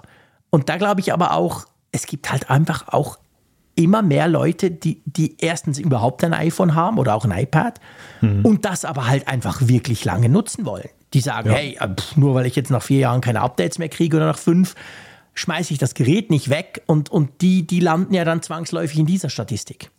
Ja, ja, das stimmt. Ich meine, das ist natürlich ein Punkt, der jetzt bei dieser Statistik mit allen Geräten eine große Rolle spielt, mhm. dass du da eben auch die Geräte hast. Und dann ist es ja auch noch davon abhängig, wie weit zurück geht Apple denn mit seinem genau. jeweiligen. Update. Also wir haben ja sehr großzügige Jahre erlebt, wo Apple ja. dann eben sehr weitreichend und ja gar keine Veränderung vorgenommen hat. Es gab ja gar nicht mehr diese Geräte, die sie dann abgeschnitten haben dann Stimmt. jedes Jahr. Das gab's auch. Und und dann sind sie ja wieder zurückgekehrt und ich weiß jetzt gar nicht so statistisch, wann das eingetreten ist. Also inwieweit das jetzt dann natürlich auch die Statistik berührt. Stimmt. Gut, die, die vier Jahre, die, die der letzten vier Jahre aber definitiv ja nicht, weil da passt es ja immer. Da sind ja, ja immer dann die versammelt, die können. Klar. Die wollen nur nicht. Genau. Die machen es nicht. Ne? Dort ist genau die Statistik mit den letzten vier Jahren passt da natürlich am besten, weil die könnten. Genau. Bei allen Devices dort ist es eher so, dass du halt sicher welche hast, die die eben gar nicht können und vielleicht wollten. Und ich glaube auch, das zeigt auch beim iPad ganz gut, warum wir dort tiefere Zahlen haben. Also ich glaube, das iPad ist ja sowieso, das haben wir schon oft gesagt, ein Gerät, das du weniger oft austauscht als dein iPhone. Das zum Teil ja wirklich, ich meine, auch ich habe noch ein iPad Air 2. Ich weiß gar nicht, wie, wie alt das ist. Keine Ahnung, 50 Jahre. Also das ist uralt und das läuft aber noch perfekt. Das funktioniert, das ist unser Familien-iPad. It just works. Ich weiß gar nicht, was da, was da für ein iOS, da ist noch ein iOS drauf, kein iPad-OS. Also, und die, diese Geräte, die, die, die, ich glaube, das ist beim iPad noch verbreiteter als beim iPhone, dass du halt die wirklich sehr, sehr lange nutzt und dann kriegen sie halt überhaupt keine Updates mehr. Wobei mhm. man ja auch da sagen muss, selbst solche kriegen ab und zu so richtig wichtige noch Security-Updates. Also ganz abgeschnitten ja. sind selbst die manchmal nicht. Das ist das eine und zum anderen ist es aber so, wir sehen aber ja trotzdem auch bei den iPads der letzten vier Jahre, dass auch da eine große Diskrepanz ist jetzt zu den, zum iPhone. Also dass auch die, die zeitgemäße Geräte haben, augenscheinlich da besonders update-müde sind im Vergleich zum iPhone, was ähm, vielleicht aber auch damit zu tun hat, also ich glaube, da sehe ich dann wiederum zwei Sonderfaktoren beim iPad. Das eine ist so vielleicht dieses teils trügerische Sicherheitsgefühl, dass man mhm. das, das iPhone hat man unterwegs, da denkt man, da muss ich häufiger mal updaten, ja, größere Gefahren. Genau. Und, und das ist mein Couchgerät, was soll da schon passieren beim iPad? Also das, das könnte damit reinspielen, dass da so eine gewisse Laziness ist. Ja, und der andere Punkt ist aber vielleicht auch einfach, dass beim iPad die Updates noch weniger interessant sind, weil da einfach durch die Abspaltung von iPad OS erstmal hängst du sowieso schon ein Jahr hinterher, dann ist es sowieso egal, ne? die Widgets und alles, das kriegst du alles ein Jahr später. Und zum anderen ist es eben auch so, ja, ich, ich habe jetzt nicht den Eindruck, dass es durch iPad OS wesentlich spannender geworden ist, die Updates dort zu laden. nee, überhaupt nicht. nee, überhaupt nicht. Das habe ich auch schon oft thematisiert. Also das iPad die Software des iPads, das Betriebssystem des iPads, um es mal so zu nennen, äh, hat eigentlich unter dieser Trennung von iOS zu iPadOS absolut, eh, ich würde mal sagen, eher gelitten. Wir haben das festgestellt, ja. es gibt ganz viele Beispiele, könnt ihr nachhören. Immer wenn eine neue iOS-Version rauskommt, dass, dann, dass wir uns dann drüber ärgern, dass iPad das vom letzten Jahr gekriegt hat, aber nicht das aktuelle. Und das ist irgendwie, nee, das hat dem iPad, glaube ich, nicht gut getan, definitiv. Politisch in der EU jetzt schon. Wahrscheinlich haben sie es drum gemacht. Jetzt sieht man ja. Also mhm. diese ganzen Einschränkungen gelten ja, ja also ja, was heißt die Öffnungen, sorry. Die Öffnungen gelten ja für iOS, aber nicht für iPadOS. Also von dem her gesehen, da haben sie es irgendwie, vielleicht war das sogar der Treiber und gar nicht unbedingt die, die verstärkte Innovationskraft, was wir damals, also ich zumindest geglaubt habe, als diese Trennung bekannt gegeben wurde. Ja, ja, das, das, dieser Gedanke ist mir auch schon häufig durch den Kopf gegangen, weil ähm, sich ja irgendwie nicht ansonsten funktionell wirklich erschlossen hat, wo denn für das iPad der große Vorteil sein ja. soll. Klar, du hast den Stage Manager und so ein paar iPad-spezifische Funktionen, aber die hattest du vorher in iOS ja auch. Ja, eben. Also genau. es ist der, die, die, die Trennung von iPad OS war für mich ja eigentlich so, ja, Hoffnungsbringer, aber Sorgenpunkt gleichermaßen, dass mhm. ich so gedacht habe, okay, jetzt bin ich mal gespannt, wo das hinsteuert ja. wie, wie weit es sich vom iPhone entfernt. Und es hat sich ja überhaupt nicht vom iPhone weit entfernt. Nö. Nee, eben genau nicht. Also man hatte tausend Ideen oder wir oder alle eigentlich letztendlich, aber von denen wurde, wurde eigentlich praktisch nichts umgesetzt. Ja. Naja, gut. Wollen wir Punkt machen unter die Update? Ich denke, wir haben, das, wir haben das jetzt seziert nach allen Regeln der Kunst. okay, sehr schön. Ja, dann ähm, kommen wir nochmal zum Trendthema zum Hype-Thema überhaupt natürlich, logischerweise schon seit einigen Wochen der Vision Pro, die übrigens auch seziert wurde, inzwischen schon von verschiedenen auseinandergenommen. iFixit hat das, finde ich, wunderbar gemacht mit ihren 4000 Schrauben, die sie dann immer schön passend erwähnt haben. Aber Jerry Rick hat das Ganze auch so mehr auf die taffe Methode auseinandergerissen, sage ich mal. Also man kann inzwischen auch reingucken, wie das Ding von innen aussieht. Aber das soll gar nicht das Thema sein, gell? Nein, das soll auch das Thema sein. Es gibt ja tatsächlich eine ganze Menge zu besprechen. Ähm, witzig war ja auch Sam Cole, ich weiß nicht, ob du den gesehen hast, der ist mit dem Ding immer gegen die Wand gelaufen. Das, das, das habe ich nicht gesehen. Nee, das, da habe ich nur irgendwie drüber gelesen. ja, das muss ich mir mal noch angucken. das war, war, auch ein etwas kurioser Test. Wobei das, das die gute Nachricht ist, dass, äh, also ich weiß nicht, ob das seinem Gehirn jetzt so gut getan hat, diese ständig gegen die Wand laufen, aber die Apple Vision Pro hat da wunderbar standgehalten. Echt? Man kann also, ja, man kann da gerne mal gegen die Wand mitlaufen. Das ist kein Problem. Er musste sie dann tatsächlich erst dann aufs Sofa gestiegen und hat sie aus wirklich einer irrsinnigen Höhe runtergeworfen Boah. auf den Boden. Und dann gab es aber auch nicht im ersten Anlauf, sondern erst irgendwie beim dritten oder vierten Mal hat, hattest du dann so diesen Spinnennetzeffekt auf dem Außenglas. Aber ich habe gedacht, wow, also das, äh, das sprach wirklich sprach wirklich für die Vision Pro, wie widerstandsfähig ja, die da war. Spannend ist ja, und das können wir, können ja eigentlich gleich, da sind wir jetzt schon bei dem Thema, spielt ja keine Rolle, welche Reihenfolge wir hier machen. Wir haben uns einfach ein paar Punkte notiert. Aber wenn wir gerade bei dem Thema sind, das ist mir beim Jerry Rig aufgefallen, als der das auseinandergebastelt hat, dieses Frontglas vorne, das ist ja interessanterweise mehr Plastik als Glas. Stimmt, also der ja. hat ja seinen mhm. üblichen Härtetest da gemacht und normalerweise sind ja diese Smartphone-Displays immer so Level 6 und Level 7. Dann gibt es eben Deeper Groove at Level 7 und so, also Kratzer. Aber das war ja schon bei 3 der Fall. Und er hat dann gemerkt, okay, das, ist, das hat einen viel höheren Plastikanteil. Es ist schon auch Glas, aber, und das wird wahrscheinlich jetzt auf der anderen Seite aber bei dieser Bruchfestigkeit geholfen haben. Es ist offensichtlich kratzanfälliger als ja. Glas, aber dafür ist es deutlich bruchfester. Ähm, Genau, es ist bruchfester und überhaupt muss ich dir sagen, bei diesen ganzen Auseinandernehmen-Videos war für mich das der mit Abstand am spannendsten Punkt, wo die größten, neuesten Erkenntnisse eigentlich gekommen sind. Also was die ja, Brille im Inneren angeht, du hast es ja schon gesagt, ich, ich war da nur erstaunt darüber, über die Vielzahl von Schrauben, die Apple da reingedreht Boah, hat. Aber auch diese ganzen Kabelverbindungen, also ich meine überhaupt, wir sind uns ja. ja gewöhnt von Apple, dass es sehr komplex ist, aber wir sind ja auch gewöhnt von Apple-Produkten, gerade im Vergleich, wenn du dir so ein bisschen diese, Un diese das sind ja keine Unboxings, diese Auseinandernehmen-Sachen anguckst, das mache ich noch gerne, dann sind wir uns ja auch gewöhnt, dass sich Apple und ich behaupte mal, das geht zurück auf die DNA von Steve Jobs, ja auch darum bemüht, dass das Zeug innen schön aussieht. Obwohl es mhm. ja eigentlich normalerweise außer Apple-Techniker nie jemand sieht. Und ich fand auch bei dieser Brille, hey krass, wie schön die innen ist. Diese, diese großen Lüfter und wie das alles zusammenhängt, das ist ja ein Kunstwerk eigentlich. Mit unglaublich viel wahnsinnig dicht gepackter Technik drin.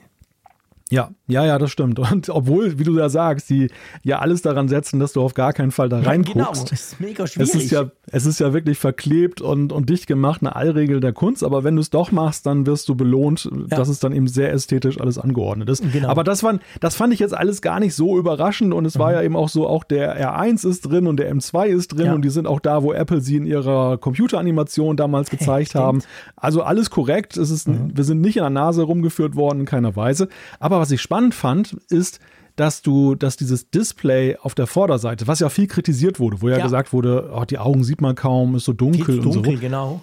Das hat ja eine ganz interessante Konstruktion. Das ja. Ist, hat ja so eine Konstruktion, dass da eben mit, dass da mehrere Bilder sozusagen drauf displayed werden, dass es da mehrere Schichten gibt. Und das soll ja dazu führen, dass du so diesen Mona Lisa-Effekt dann hast. Dass egal aus welchem Blickwinkel du guckst, du ja so einen plastischen Eindruck mhm. der Augen dann hast.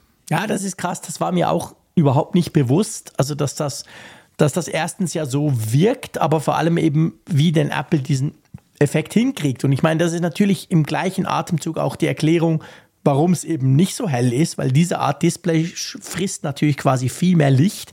Es ist also nicht einfach ein gebogenes OLED-Display von einem iPhone, das sie da vorne dran geklebt haben, sondern wie du es jetzt gerade sagst, man versucht so einen räumlichen Effekt hinzukriegen, so, so eine Art 3D-Effekt der ja auch funktioniert, aber dadurch ist es eben weniger hell. Ich glaube, das Einzige, was man Apple natürlich vorwerfen kann, wobei, das machen ja alle so, ist, dass es natürlich in der Werbung viel krasser aussieht als in der Realität. Das ja. mit den Augen auf diesem Frontdisplay. Ja, ja, das ist, also das ist ja, ich würde sogar sagen, im Vergleich zu den anderen Sachen, die, die Rezensionen, die man bislang gesehen hat, sind ja so, wer die Brille aufsetzt, ist ja in dem Maße begeistert, wie Apple das ja auch beworben hat ja. oder wie es ja auch diese ersten Eindrücke damals Absolut. waren. Ich habe bislang noch keinen getroffen, der die aufhatte und gesagt hat, oh, war das schlecht. Nee, ne? Also die, die Erwartungen wurden erfüllt und äh, die, sag ich mal, die hohe Messlatte wurde genau eingehalten und das ist ja auch das Wichtigste nebenbei ja, bemerkt. Absolut, darum geht's.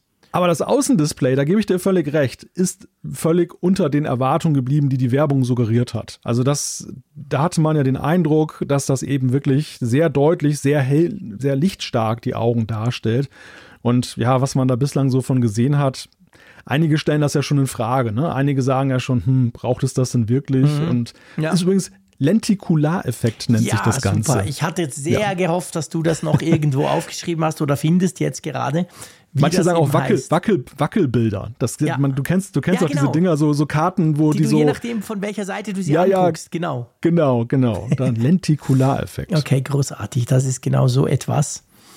Ja, spannend. Also, dann, ähm, es gab ja gerade in den ersten Videos, da haben wir auch drüber gesprochen, im letzten Apfelfunk, gab es ja die ähm, durchaus auch so ein bisschen, ja, ich will nicht sagen Kritik, aber es gab diese Personas, also sprich diese Avatare, die man von sich selber ja machen kann, die man in Videokonferenzen dann entsprechend eben braucht, weil man will ja nicht, dass du, dass du, also die, die, du willst dich ja nicht selber sehen mit dieser, mit, die anderen sollen dich nicht sehen mit der Kamera auf dem Kopf, sondern eben mhm. die sollen dich sehen.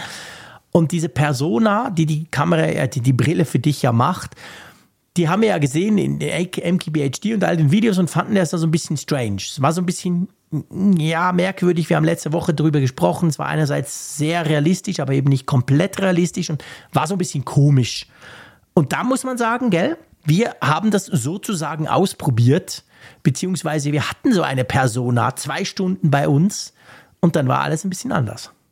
Ja, das war in der Tat ein ganz interessanter, eine ganz interessante Erkenntnis, die wir da mitgenommen haben, als wir Abpfiffung am Hörer am vergangenen Freitag live gestreamt, gestreamt hatten. Da hatten wir ja Christian Fuß zu Gast, der bei Apfeltalk ja auch mitwirkt und der zu den ersten gehörte, die eben diese Vision Pro hatten. Und der hat dann das, hat sich einfach mal eingewählt bei uns in diesen Livestream als Persona. Und so konnten wir ihn dann ja, ich glaube, anderthalb Stunden war ja, er als Gast dabei. Uns, genau.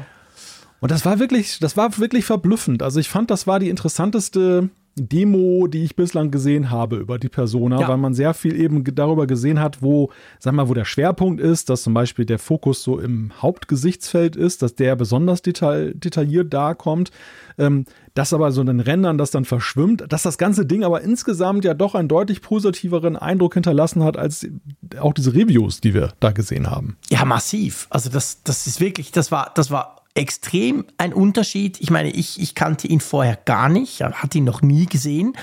Das heißt sowieso, ich hatte keinen Abgleich. Es war nicht wie beim MKBHD, den wir irgendwie in 8K seit Jahren schon beobachten können und dann siehst du ihn als Avatar und denkst du, ja, sondern und es war komplett natürlich. Es war völlig normal, dass er da war. Man hatte nicht so das Gefühl, hä, was denn das für ein Freak da dabei, sondern ja, das hat super gut gepasst. Und ich war wirklich auch total baff und das hört man inzwischen auch von anderen, ja, wenn du es dann brauchst, dann ist es plötzlich viel normaler, als wenn du es so zum ersten Mal siehst. Und genau diesen Effekt hatten wir in der Apfelfunk am Hörer. Könnt ihr bei uns auf dem YouTube-Kanal gucken. Kann man natürlich noch nachschauen, den Livestream von Freitagabend. Die haben da zweieinhalb Stunden zusammen gequatscht. Es war wirklich großartig und, und wir haben ja. ganz viel über diese Brille auch gelernt, weil er ja die paar Stunden vorher ja erst gerade ausgepackt hatte. Ja, das war sozusagen live ausprobieren und wir durften ja. da teilhaben. Also das war sehr spannend. Aber noch eine Anmerkung zu, zu dieser Persona-Geschichte. Mhm. Jetzt ganz aktuell ist ja auch Vision OS 1.1 als Beta mhm. jetzt dann publiziert worden von Apple. Und da kann man dann sehen, ein Schwerpunkt wird wohl darauf liegen, da die Persona auch schon zu verbessern. Also ja, das, super. was wir gesehen haben, wo wir ja gesagt haben, ist ja doch besser als gedacht, aber das wird sogar noch besser. Ich habe heute da erste Bilder in sozialen Netzwerken gesehen, so die Vorher-Nachher-Vergleiche, ja. die einige da Krass. gemacht haben. Du kannst schon sehen da, dass das doch mal näher rankommt. Sehr cool. Großartig. Ja, also das entwickelt sich super schnell. Dann gibt es ja immer noch die Frage, die, die uns natürlich alle ein bisschen umtreibt, die das Ganze jetzt quasi sozusagen von der Seitenlinie beobachten. Wann kommt denn das Ding zu uns?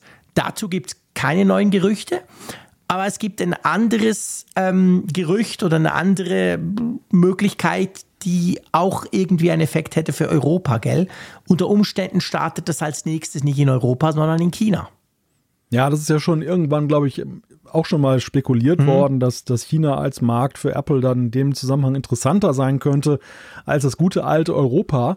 Und jetzt haben wir da neue Gerüchte gelesen und gehört, dass eben dann April, spätestens Mai ja. das Ganze in China an den Start gehen soll, was ja bedeuten würde, dass wir Europäer dann ja wohl noch ein bisschen länger warten müssen. Und ist die Frage, so, es gab ja mal Ming Chi Kuo, der gesagt hat, so rund um die WWDC, da soll dann das schon sehr breitflächig ausgerollt sein. Also könnte sein, dass Apple sozusagen zum Jahrestag dann da noch mehr Länder freigibt. Kann aber natürlich auch sein und so mein Bauchgefühl besagt eigentlich, das könnte in die Richtung gehen, dass wir dann doch bis Herbst oder Ende des Jahres warten müssen. Ja, ich glaube auch. Also ich, ich denke, wenn, also ich meine, China ist tatsächlich, das ist in Asien generell, aber China speziell, die sind ja noch viel mehr VR, AR verrückt als wir. Das weiß man, die finden das geil, vor allem die Jungen dort.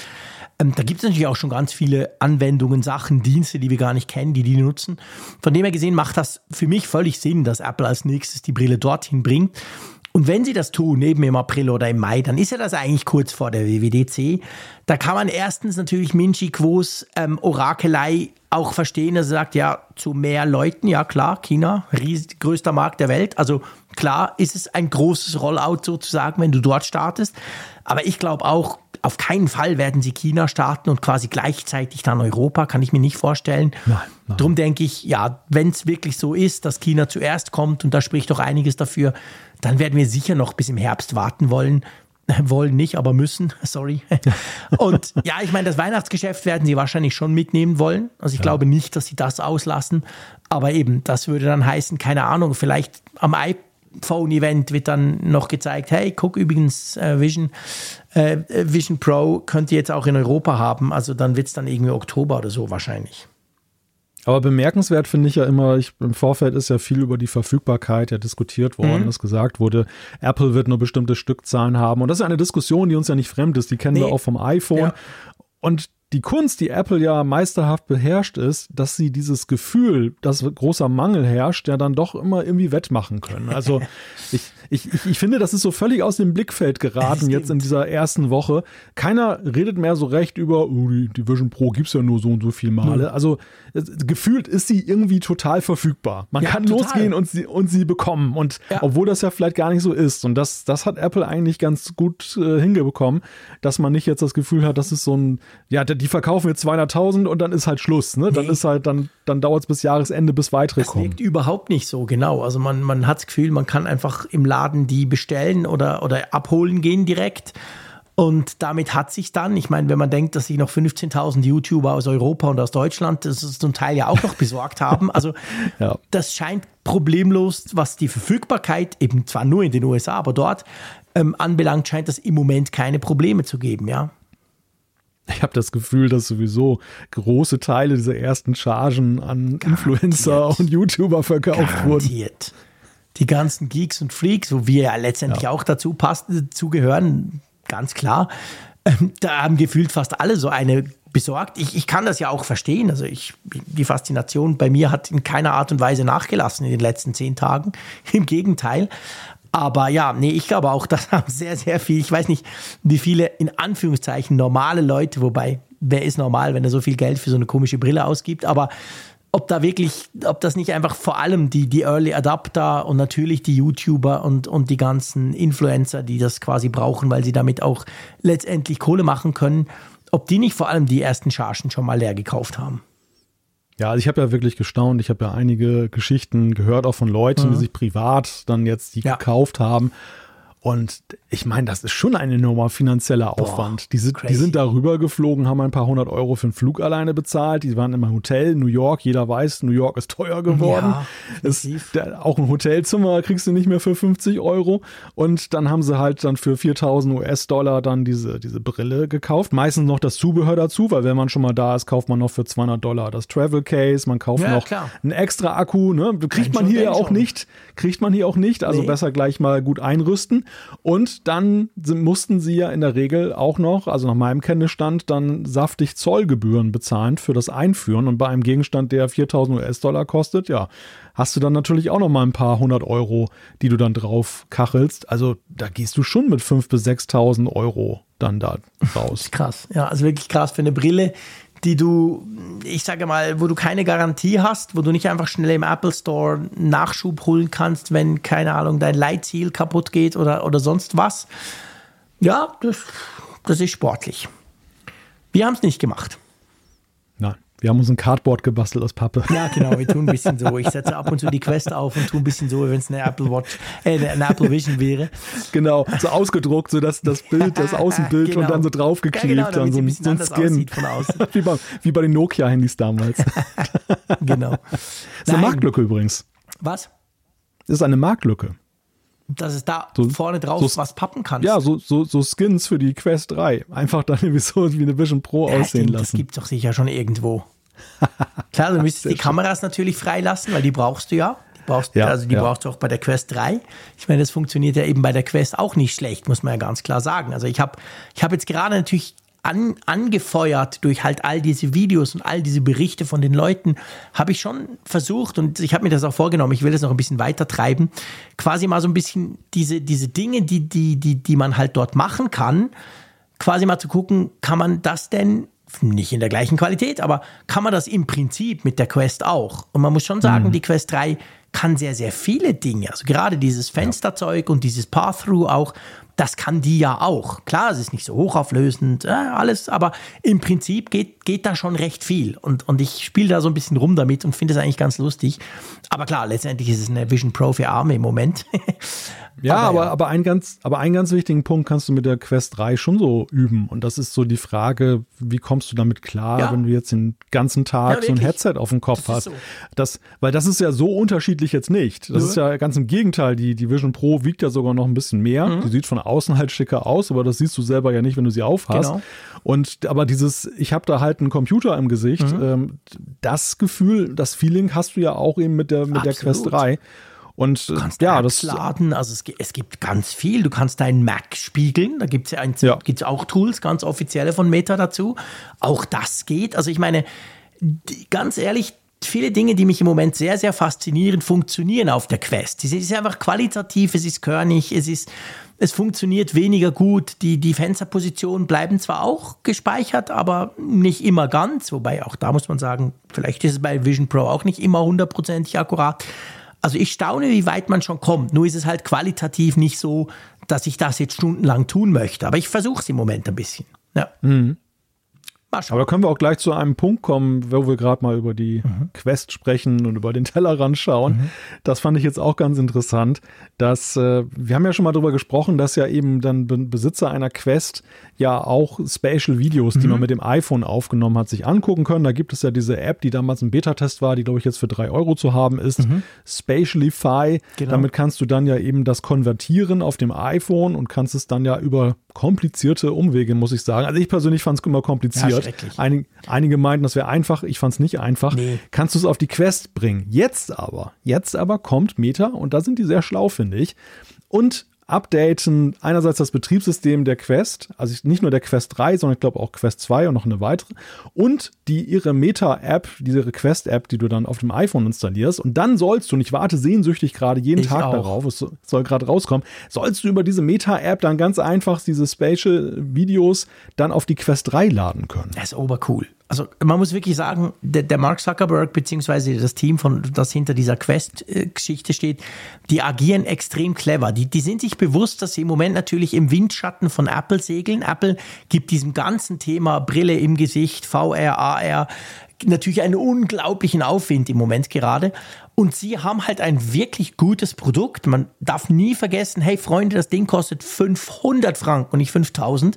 Also Riesenunterschied ist aber eigentlich spannend und funktioniert. Und sie haben ja schon so ein bisschen gesagt, ja, wir sind dann quasi das Android der, der, der ja, Brillen genau. sozusagen. Also sprich, wir genau. sind offen.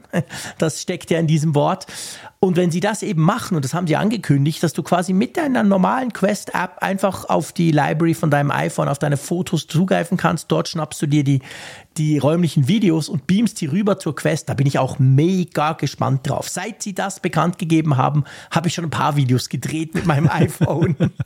ja, ja, ja, die, die V62 ist das, ähm, ah, okay. der, der Firmware. Ich habe heute Abend noch mal reingeguckt. Ehrlich? Äh, die, die soll angeblich die soll angeblich jetzt in diesen Tagen ah, ausgerollt werden. So schnell? Ah, ich dachte, das dauert ja, noch ja. länger. Nein, nein, nein, nein. Die soll, soll diese Woche kommen, aber bislang leider okay. noch nichts eingetrudelt. Also ich, ich, ich schare mit den Hufen. Ja, wir werden berichten. Ich meine, das kann man ja auch ganz klar in ja. einem Apple-Podcast machen, weil letztendlich klar. Video ist ein großes Thema. Das iPhone 15 Pro und Pro Max können das. Und ja, die wenigsten, die jetzt diesen Podcast hören, haben schon eine Vision Pro. Von dem her, ja, das, also ich bin da auch sehr gespannt drauf, wirklich. Es ist, mega, es ist einfach mega pfiffig, dass sie diese Gelegenheit ja, beim Schopfe ergriffen haben.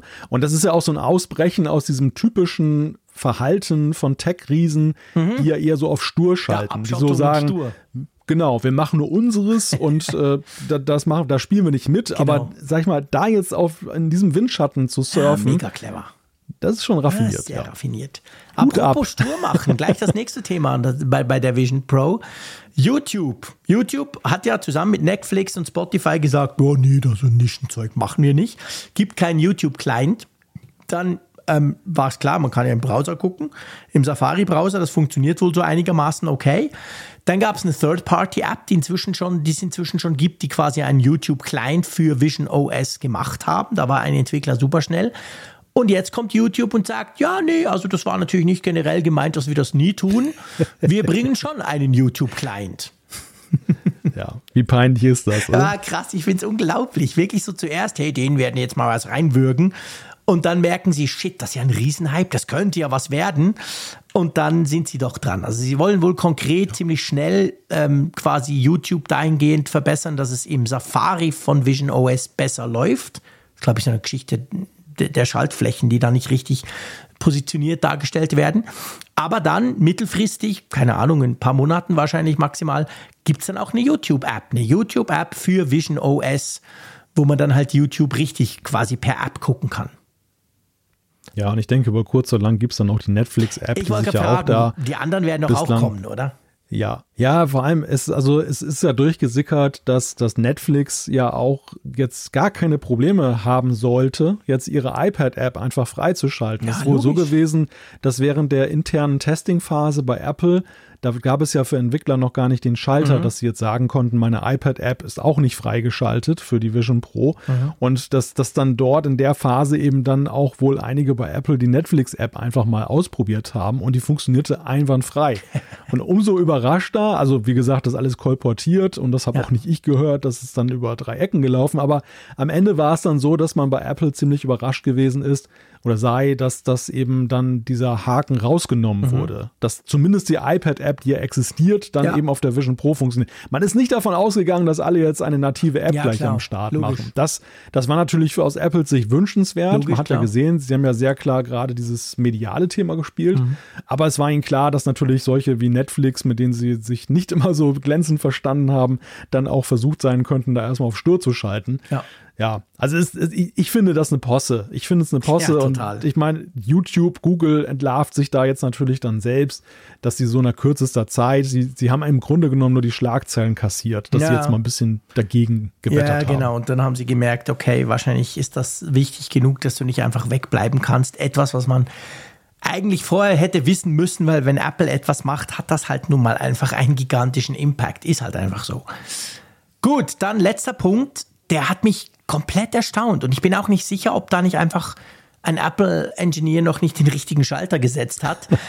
Die Vision Pro, Stand jetzt, hat kein Wo ist-Tracking.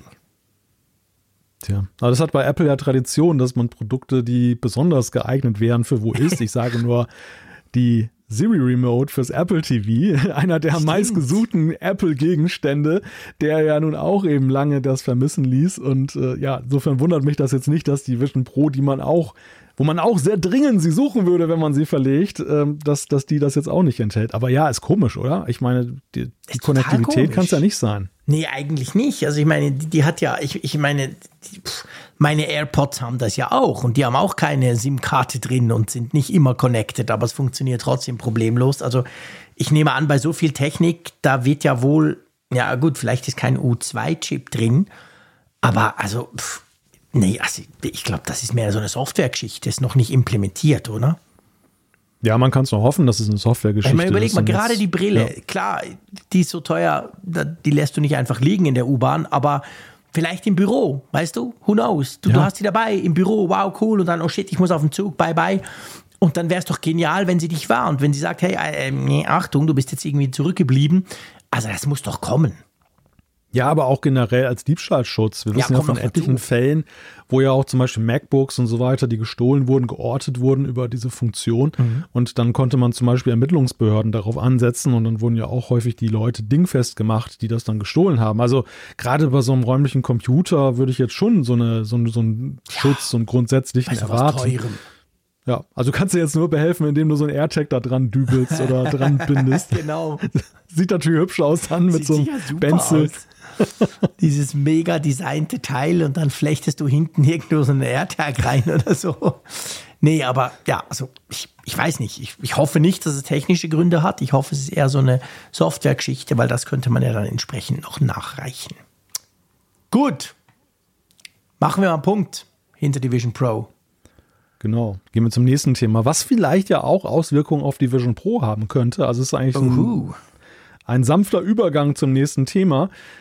Das war eine Ankündigung, die es jetzt im Zuge der Quartalzahlen gegeben hat mhm. von Apple, wo ja auch mal Apple-Chef Tim Cook dabei ist und der genau. redet mit den Analysten und in dem Zusammenhang hat er sich dann auch zum Thema, zum großen Hype-Thema des letzten Jahres und auch dieses Jahres KI geäußert. Alle gucken ja gespannt darauf, ob und was Apple in Sachen KI diesem, der ganzen Aufgeregtheit, die da herrscht, entgegnet. Und Tim Cook hat sich da, finde ich, für seine Verhältnisse schon ziemlich weit aus dem Fenster gelehnt. Ja, oder? definitiv. Also der hat gesagt, dass sie äh, wie hat das jetzt ausgedrückt? Quasi so, so salopp gesagt, sehr viel Geld investieren und vor allem, dass man später in diesem Jahr etwas davon hören wird. Also er hat nicht nur gesagt, dass sie es tun, ich meine, das muss er natürlich auch für Anleger ich meine, Apple läuft natürlich extrem Gefahr, da, da als abgehängt wahrgenommen zu werden. Ob sie abgehängt mhm. sind, ist, ist noch ein anderes Thema. Da würde ich mich nicht erdreisten, das jetzt schon zu beurteilen. Aber sie werden halt so wahrgenommen, wenn, wenn Samsung da mit seinem KI-Phone um die Ecke kommt und alle anderen auch. Und bei Apple hat man die doofe Iris und sonst halt nichts. Also gefühlt. Und da musste er natürlich was sagen, das hat er gesagt, dass sie quasi wirklich sehr viele Ressourcen und Geld da rein investieren. Aber ich fand fast noch, also davon bin ich ehrlich gesagt ausgegangen, aber fast noch krasser fand ich eigentlich, dass er eben gesagt hat, dass wir das ja in diesem Jahr dann quasi, hat er gesagt, sehen, nee, aber wir werden auf jeden Fall was, was davon mitbekommen. Und mhm. das war ja schon ein ziemlich klarer Teaser auf die WWDC, oder?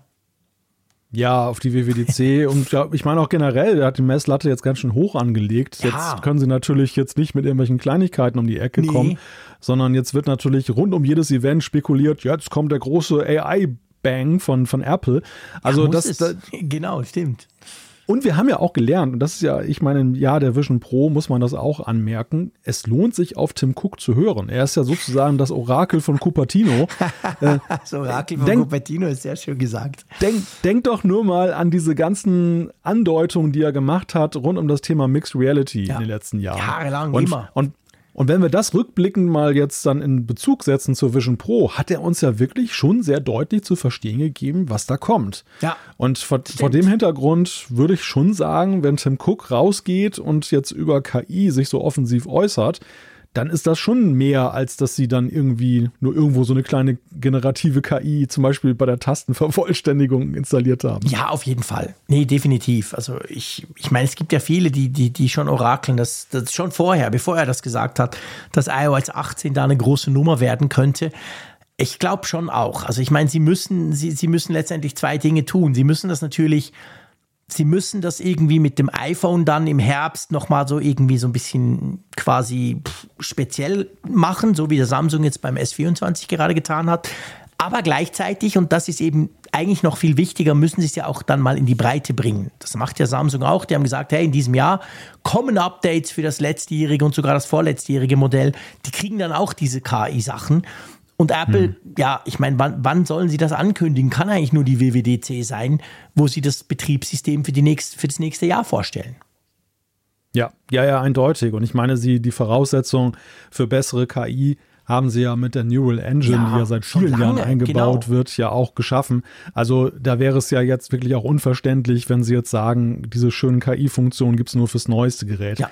Weißt du, ich glaube immer mehr, dass tatsächlich das, wovon wir schon lange träumen, jetzt dann Gestalt annimmt, ähm, dass Siri deutlich aufgebessert wird. Das, äh, mhm. äh, weil ich finde es sehr verdächtig, wie, wie leise das Thema Siri auch rund um die Vision Pro aktuell von Apple behandelt wird. Das ist ja eigentlich eine, bei so einem visuellen Device wäre es ja eine ganz zentrale Steuerungsmöglichkeit. Ja. Und, und außer, dass sie es protokollarisch mal erwähnt haben, dass du Siri nutzen kannst, stapeln sie ja ganz schön tief, was diese ja, Möglichkeit angeht. Ja, du hast recht. Man hört eigentlich nichts dazu.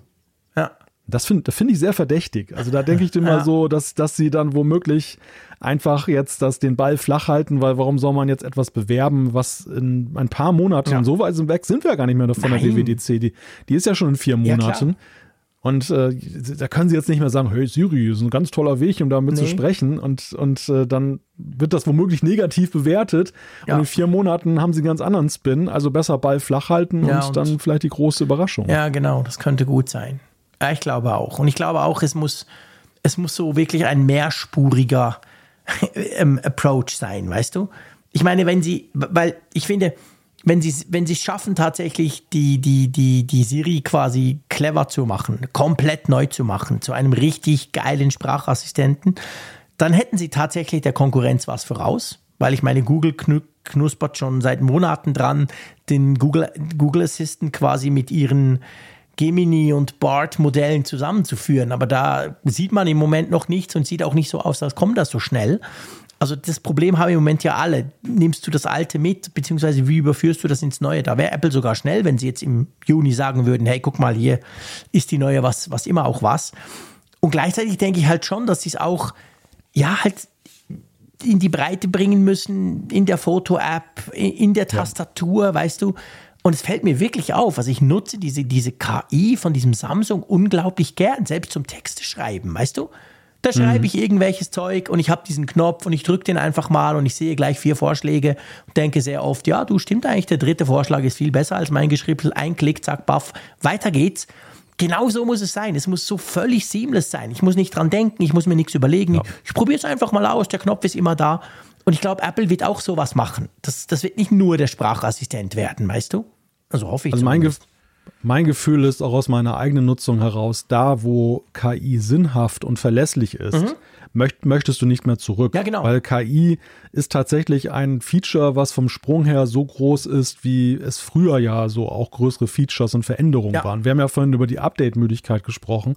Und das ist eigentlich wieder so ein, so ein, also das, das könnte so ein Faktor sein, wo wir dann ein Jahr später feststellen, hey, da haben aber ganz schön viele auf iOS 18 aktualisiert. Ja, genau. Viel, viel mehr als jetzt zu iOS 17, genau. weil es einfach so spannend und, ja. und äh, interessant ist für die Leute und weil sie sich zum Beispiel auch irgendwelcher ja, Routineaufgaben entledigen genau. können. Sie auch, ähm, es kursiert jetzt ja schon das Gerücht, dass ja Apple da eine generative Foto-KI am Start mhm. hat, ähm, mit, wo du einfach sagen kannst, hey, tausche mal bitte kurz den Hintergrund aus ja. und dann macht es das und so.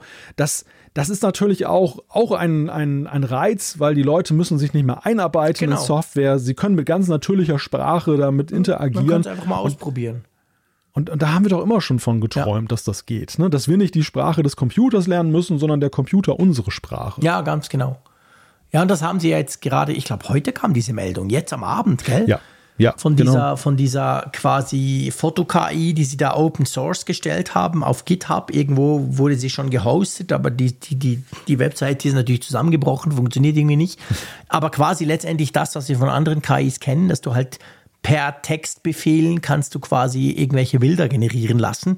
Und ich finde das mega spannend, dass Apple das so völlig ohne Ankündigung ich meine, klar, wir, wir rechnen damit, dass sie sowas auch in petto haben, aber dass sie jetzt sowas Open Source mäßig mal so einen ersten Brotkrumen hinwerfen, fand ich schon recht interessant, oder? Ja, und das ist halt die Frage, ist das Kalkül, dass sie jetzt, das, ist das so eine, eine Strategie, Tim Cook macht die Andeutung bei den Analysten, mhm. bei GitHub tauchen irgendwelche Open Source Geschichten auf oder ist es eher Symptom, dass, dass Apple dermaßen mit dem Thema beschäftigt ist, dass es jetzt an allen Ecken und Kanten so ein bisschen raussickert und ähm, weil, weil sie einfach, es ist einfach so ein großes Ding und dann mhm. wir sehen am Ende nur die Spitze des Eisberges und das, was es nachher wirklich ist, ist viel größer. Ja. Das, das, das ist für, so momentan für mich die Frage, die große KI-Frage rund um Apple in diesem Jahr. Ja, das stimmt. Das ist schwierig zu beantworten. Das wissen wir natürlich letztendlich auch nicht, aber ich würde aus dem Bauch raus, gerade auch wenn du guckst, wie dieser, wie dieser Start der Vision Pro so unglaublich orchestriert seit Monaten gemacht mhm. wurde, würde ich jetzt aus dem Bauch raus sagen, dass bei Apple nichts tröpfelt. Das ist alles geplant. Nein. Weil es einfach irgendwie ja. zu Apple nicht passt, weißt du? Ja, und ich glaube auch, und du hast ja gerade das Beispiel Samsung genannt, ich glaube, die, dass Samsung jetzt mit seinem Smartphone so in Vorleistung getreten ist, hat Apple auch getriggert. Ja. Apple stand letztes Jahr schon unter Druck vor dem Hintergrund von OpenAI und Microsoft Copilot und ähm, da war es aber so, dass sie da immer noch so ein bisschen fein raus waren, weil es war ein anderes Metier. Genau. Es war nicht, ja, so, genau. es war nicht so ihr Kerngeschäft. So und Smartphone-Zeug, ja, genau. genau. Und jetzt, jetzt ist es halt ihr Kerngeschäft. Ja. Jetzt ist da der größte Konkurrent, der immer sich schon mit Apple gemessen hat, der liegt, liegt jetzt vor. Und natürlich erwarten die Anleger jetzt klare Zeichen von Apple, Absolut. dass sie das irgendwie ernst nehmen und nicht so nach dem Motto, oh ja, ja. so von, nee. von, gestern, von gestern geht es ja auch. Das ist ein Schuss vor dem Bug, da müssten sie jetzt was tun. Ja, ja.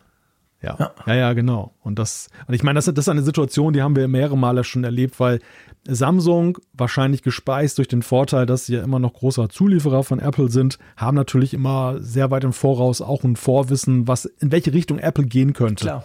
Und wir haben das ja bei den AirTags ja damals auch gesehen und bei anderen Produkten. Sie versuchen immer Apple ein Schnippchen zu schlagen, indem sie dann so ein paar Monate vorher mhm. dann schon mit den Features rauskommen. Das Lustige ist nur, dass sie dann auch mal immer wieder brutal auf die Nase fallen damit, weil Apple dann trotzdem erfolgreicher ja, ist klar. als, als das sie. Das gibt es natürlich das häufig. Aber die zwei, die schenken sich ja nichts. Und ich muss ja wirklich ja. sagen, also ich bin generell ein Fan dieser dieser Ultra-Reihe, der, der S-Reihe. Ich finde die cool, einfach auch von der Größe her. Die haben einen Bildschirm, der wirklich besser ist als der von Apple. Und jetzt dieses Mal einfach dieses KI-Zeug hat schon eine extreme Attraktion. Also ich freue mich mega drauf, mhm. wenn das, und wir gehen ja alle davon aus, wenn das aufs iPhone kommt. Weil das ist, ich merke das wirklich, mir fehlt das jetzt. Obwohl ich das erst seit zwei Wochen eigentlich nutze von Samsung. Aber ich finde das so praktisch, gerade auch aus zum Ausprobieren. Und wenn du dann merkst, das funktioniert und das ist vielleicht noch ein bisschen strange, dann nutzt du das, was funktioniert, tatsächlich sofort im Daily Business. Das ist sofort dann normal, das zu brauchen. Und darum, ich bin sehr, sehr, sehr gespannt und freue mich sehr darauf, dass das zu Apple kommt. Und ist auch gut, dass die Konkurrenz da ein bisschen vorliegt. Ich meine, das Druck schadet ja in dem Fall nicht. Meistens führt es ja dann dazu, dass Innovationen gemacht werden oder Dinge gewagt ja. werden, die sonst vielleicht noch so eine Runde zwei länger im Apple Park vor sich hindrehen würden.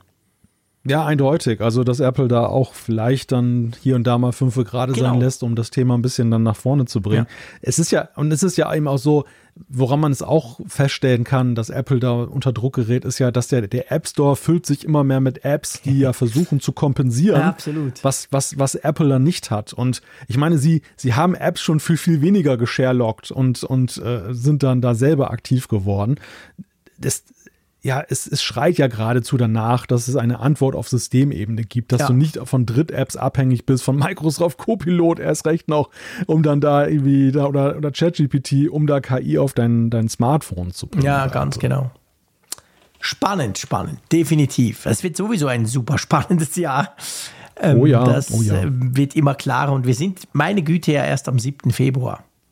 Lass uns ja. zurückblicken, einverstanden? Genau. Wir blicken auf die Quartalszahlen von Apple. Die wurden nämlich auch, ich glaube, Donnerstagnacht wurden die ähm, bekannt gegeben. Ja, und da muss man sagen, ähm, sehr viel Gutes, aber auch das eine oder andere, was ein bisschen Sorgen bereitet, oder? Ja, das kann man durchaus sagen. Also Apple hat insgesamt ein Quartal zurückgelegt, das positiver war, als es mancher Analyst vorher gesehen hat. Mhm. Also sie haben in vielen, vielen Disziplinen haben sie so diese Prognosen übertroffen, was ja immer per se erstmal schon ein gutes Zeichen ist. Ja. Wenn die Analysten übertroffen werden, dann freuen sich die, freut sich die Börse, freuen sich die Anleger und äh, investieren kräftig und das sorgt dann ja auch häufig dafür, dass der Aktienkurs dann wieder steigt. Aber wenn man sich die Zahlen so genauer so anguckt, dann gibt es schon so Wenn und Aber bei der ganzen Sache. Also dass zum Beispiel das iPhone 15 ziemlich gut läuft, mhm. aber gerade im so wichtigen Markt China ist es doch spürbar schwieriger geworden. Ja, dort ist wirklich, ja, man kann fast sagen, ein bisschen eingebrochen. Also dort äh, gab es ein Umsatzminus ähm, von 13 Prozent in China. Und das ist natürlich, ähm, ja, das ist, das ist, das ist heftig. Das liegt vor allem natürlich auch daran, dass ja China auch angefangen hat, ganz aktiv gegen das iPhone vorzugehen. Es gab ja quasi Berichte, dass chinesischen Beamten verboten worden sein soll, ein iPhone zu kaufen. Huawei im, im Umkehrschluss, die kennen wir bei uns im Westen gar nicht mehr, muss man ja leider sagen. Aber die haben in China ein, im Sommer ein, ein mega spannendes Smartphone rausgebracht, das ganz viel kann, krasse Kamera und so. Und das läuft offensichtlich mega gut in China. Also da merkt man einerseits politisch, dass so ein bisschen Gegenwind herrscht, aber einfach auch die Konkurrenz ist dort erstarkt im Vergleich vielleicht zum Jahr vorher. Ja, ja, ja, klar, ganz eindeutig. Und äh, Apple hat ja sogar schon mit äh, starken Verbilligungen mhm. dort gearbeitet. Kennt man gar nicht von beim, Apple sogar das iPhone und äh, ja, sie, sie haben da durchaus Probleme. Und wir sehen natürlich aber auch, dass das, das einst sehr gute Verhältnis Apples zu China, es ist nicht nur aufgrund der Weltpolitik getrübt, sondern es ist ja auch so, dass, dass Apple sich, um sich abzusichern für die Zukunft, ja auch seine Produktion ein wenig aus dem Land rauszieht, versucht nach Indien dann auch mhm. rüber zu gehen, was natürlich in China wahrscheinlich auch nicht so gut ankommt, was dann eben auch dieses ja. sehr gute Verhältnis, was sie da haben, vielleicht auch auf die eine oder andere Weise dann beeinträchtigt. Also das ist auf jeden Fall eine Zukunftssorge, weil der Markt China ist sehr wichtig für Apple. Und äh, das wird natürlich von der sehr sensiblen Börse dann auch entsprechend wahrgenommen. Weitere Bereiche, da ist es auch ganz interessant. Der Mac ist leicht hochgegangen. Mhm. Gut, das ist nicht verwunderlich. Wir haben ja zwei Prozessorgenerationen bekommen und jede Menge MacBooks. bekommen in einem Jahr, genau.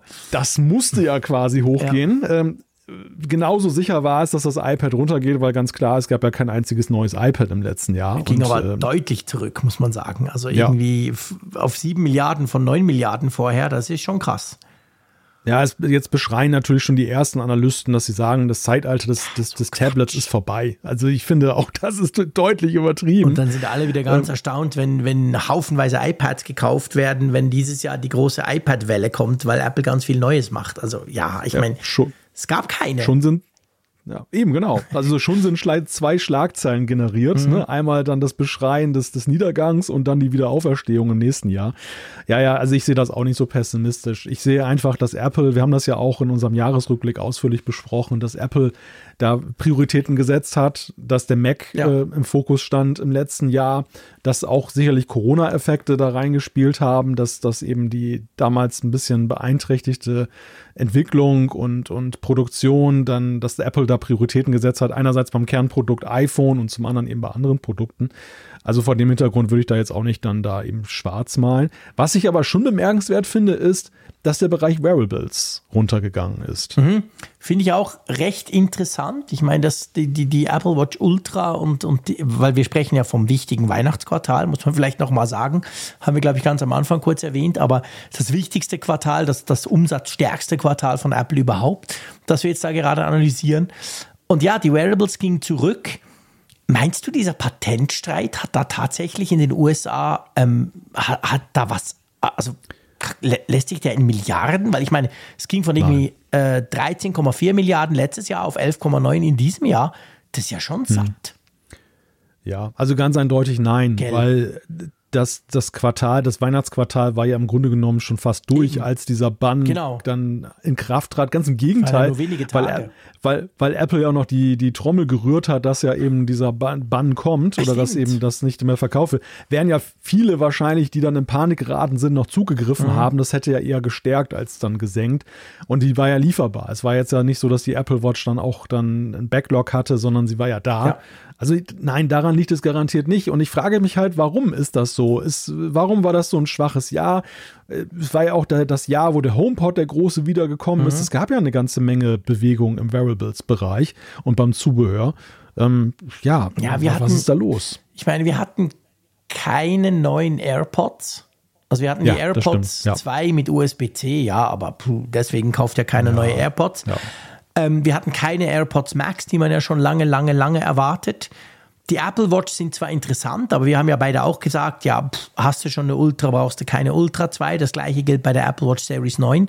Und ich frage mich halt so ein bisschen, was spielt das für eine Rolle, dass man ja doch schon seit dem Sommer ähm, sagt, ja, wahrscheinlich dieses Jahr wird dann das große 10 Jahre Apple Watch alles Neujahr. Und das spielt hm. für Neukäufer wahrscheinlich keine Rolle. Aber wenn du dir jetzt überlegst, behalte ich jetzt meine Apple Watch 7 noch ein Jahr länger oder nicht, könnte das eben durchaus auch eine Rolle spielen. Oder meinst du, das ist mehr so die Geek-Sicht von uns? Ja, schwer zu beurteilen, aber ich könnte mir vorstellen, dass sich da natürlich auch der Effekt zeigt, dass die Serious Watches so ein bisschen ins Hintertreffen geraten sind, weil jetzt die letzten beiden Jahre alles dominiert wurde von der Ultra mhm. bei der Apple Watch, dass die aber wiederum dann dem gemeinen Käufer natürlich zu hochpreisig und exklusiv ist und der eher dann sagt, ah, da behalte ich halt meine ja. Serious Watch mal ein paar Jahre länger und gucke mal, wann Apple die mal wieder in Fokus ja. setzt. Also ich glaube schon, dass das indirekt vielleicht eine mhm. Rolle spielt, die Entwicklung der Apple Watch in der letzten Zeit, dass, dass ähm, ja, da einige jetzt einfach abwarten, agieren. Und man muss natürlich auch sagen, und das spielt natürlich auch rein, dass diese Produkte von Apple im Wearables-Bereich jetzt alle ein Niveau erreicht haben, wo man auch sehr gut auch mal längerfristig mit zufrieden sein kann. Das ist also, definitiv, das ist definitiv richtig. Guter Punkt, genau. Also ich meine, jedes Apple-Produkt ist im Moment so gut, dass du es problemlos länger behalten kannst als den Vorgänger, den du vielleicht hattest. Stimmt. Ja, also das egal ob du jetzt die AirPods nimmst mhm. oder die HomePods oder die Apple Watch, also alles, all diese Produkte haben einen hohen Zufriedenheitsgrad und äh, ich muss ja selber sagen, dass ich jetzt so, wenn du mich fragst, wo sind deine Wünsche, bei den Wearables fällt mir immer zuletzt was ein. Das ja, sind stimmt. eher so die anderen Produkte, ja. wo ich dann nur hier und da so sage, das hätte ich noch gerne und das hätte ich noch gerne. Also so gesehen, das ist vielleicht erklärlich, aber es ist ja Besserung in sich, denn äh, über das größte neue Wearable haben, haben wir ja schon ausführlich gesprochen in diesem Jahr. äh, die Vision Pro. Die wird natürlich nächstes Jahr Boah, einzahlen. Stell dir mal vor, ja, Statistik. natürlich, krass. Das ist definitiv so ein teures Teil. Gut, letzter Punkt, bevor wir zur Umfrage der Woche kommen. Ähm, da gibt es jetzt aktuell Gerüchte. Auch da kann man sagen, ist jetzt nicht komplett überraschend, aber trotzdem, dass Apple wohl eben schon an Faltgeräten tüftelt konkret so quasi an zwei, und zwar ein iPhone und dann aber vielleicht eben auch ein iPad, was man in Zukunft soll falten können. Das Ganze soll einerseits noch relativ früh sein, also nicht so, dass man jetzt nächstes Jahr schon mit neuen Geräten rechnen könnte. Aber so, ich finde ich find eigentlich bei dieser Meldung, wir verlinken euch das Ganze natürlich wie immer in den Show Notes, finde ich auch so ein bisschen spannend. Es zeigt sich wohl, ich meine, es kann jederzeit noch ändern, aber dass Apple so quasi beim iPhone mit Geräten tüftelt, die du zusammenfaltest, die dann klein sind. Also so wie diese Flip-Geräte, die es ja inzwischen von vielen Herstellern gibt, von Samsung, von Motorola, von Oppo, von anderen. Also quasi du hast ein, ein ganz kleines, machst es auf und dann ist es so groß wie ein iPhone. Wohingegen die Möglichkeit, du hast ein iPhone und du klappst es nochmal auf und dann ist es ganz groß, das eher so in Richtung iPad geht. Also so eine Art klappbares iPad Mini. Ja, ja, ja, genau. In diese Richtung geht das ja. Und wir haben natürlich ja auch parallel dazu in den letzten Monaten und Jahren eine wahre Schwemme von Patenten gesehen, ja. die Apple angemeldet hat rund um Foldables.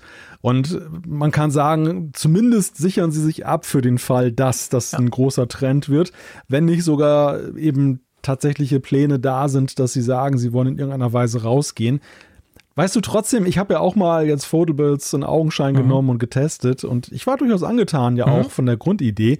Du hast das Aber, Z, Z Flip 5, gell, hast du getestet? Ja, ja, ja genau. Das, das habe ich getestet und hatte auch mal so das ein oder andere andere mhm. Gerät, dann auch mal die größeren Tablets in der Hand. Und ich finde das, ich finde die Idee schon charmant. Ich könnte mir allerdings eher vorstellen, dass Apple das so in Ergänzung des Sortiments macht. Dass das sozusagen ja so ein, so ein neues iPad Air werden könnte mhm. oder eben ein iPhone SE, weil das Haupt-iPhone, das Haupt-iPad ich, ich, ich sehe nicht die, die allgemeine Akzeptanz von Faltgeräten, die es rechtfertigen würde, dass man das eine mit dem anderen ersetzt. Ja, das, aber davon spricht eigentlich ja auch niemand. Das macht ja Samsung auch nicht. Und Samsung sind sicher die, die das am längsten schon verfolgen, das Ganze. Ähm, die haben auch einfach eine neue Reihe aufgelegt. Klar, man kann sagen, die Note-Reihe mit dem Stift ist sozusagen in der Hauptreihe S aufgegangen. Dann hatte man Platz für eine zweite Reihe und dass diese Z-Reihe sind jetzt eben die faltbaren. Entweder die, die kleiner werden oder die, die größer werden. Ich glaube, Apple würde das auch so machen. Also ich, ich sehe das auch nicht so, dass wir irgendwann das iPhone 19 nur noch als Faltversion werden kaufen können. Auf gar keinen Fall. Aber. Ja, wobei ich finde, ich, ich finde halt die Diskussion, die da geführt wird in den Medien, die, die klingt manchmal so ein bisschen ja, so. Weil, ich verstehe auch weil man, nicht, was, weil man, was die Leute da für ein Theater ja, machen.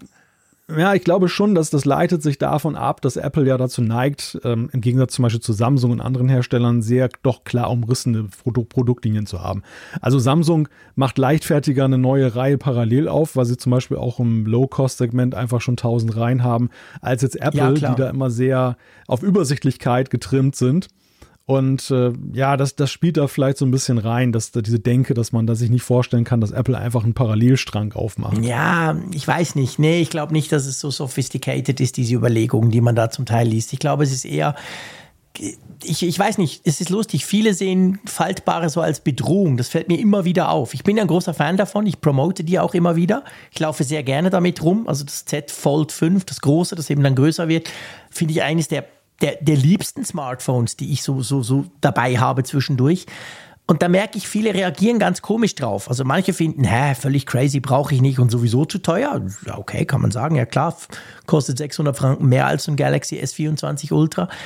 Aber andere haben dann so das Gefühl, hä, das ist die Zukunft auf gar keinen Fall. Und ich, ich weiß nicht, also ich finde, ich meine, auch die Apple-Produktlinie ist nicht mehr so ganz smooth. Natürlich ist sie nicht niemals so ausgefranst wie bei Samsung. Die, dort ist es wirklich ja. unübersichtlich als hell.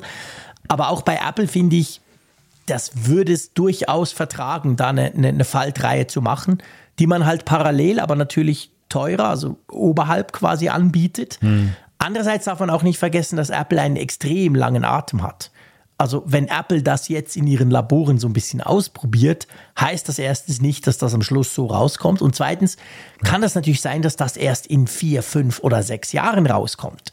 Und wie es dann aussieht, wissen wir halt im Moment noch nicht. Das weiß auch Samsung nicht, darum fahren sie parallel. Aber wo das Ganze am Schluss hingeht, ist, ist ja noch nicht ganz klar.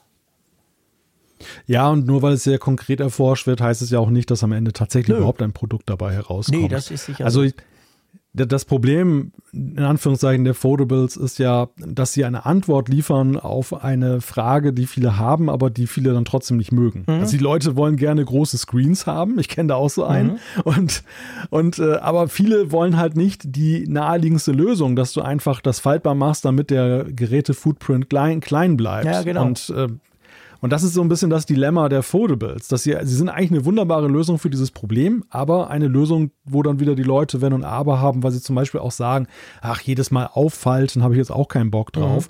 Mhm. Ähm, die wertschätzen schon eben die Einfachheit der jetzigen Produkte, ja, wo klar. du einfach den Bildschirm so vor Augen Aus der hast. Tasche ziehen und anmachen, genau.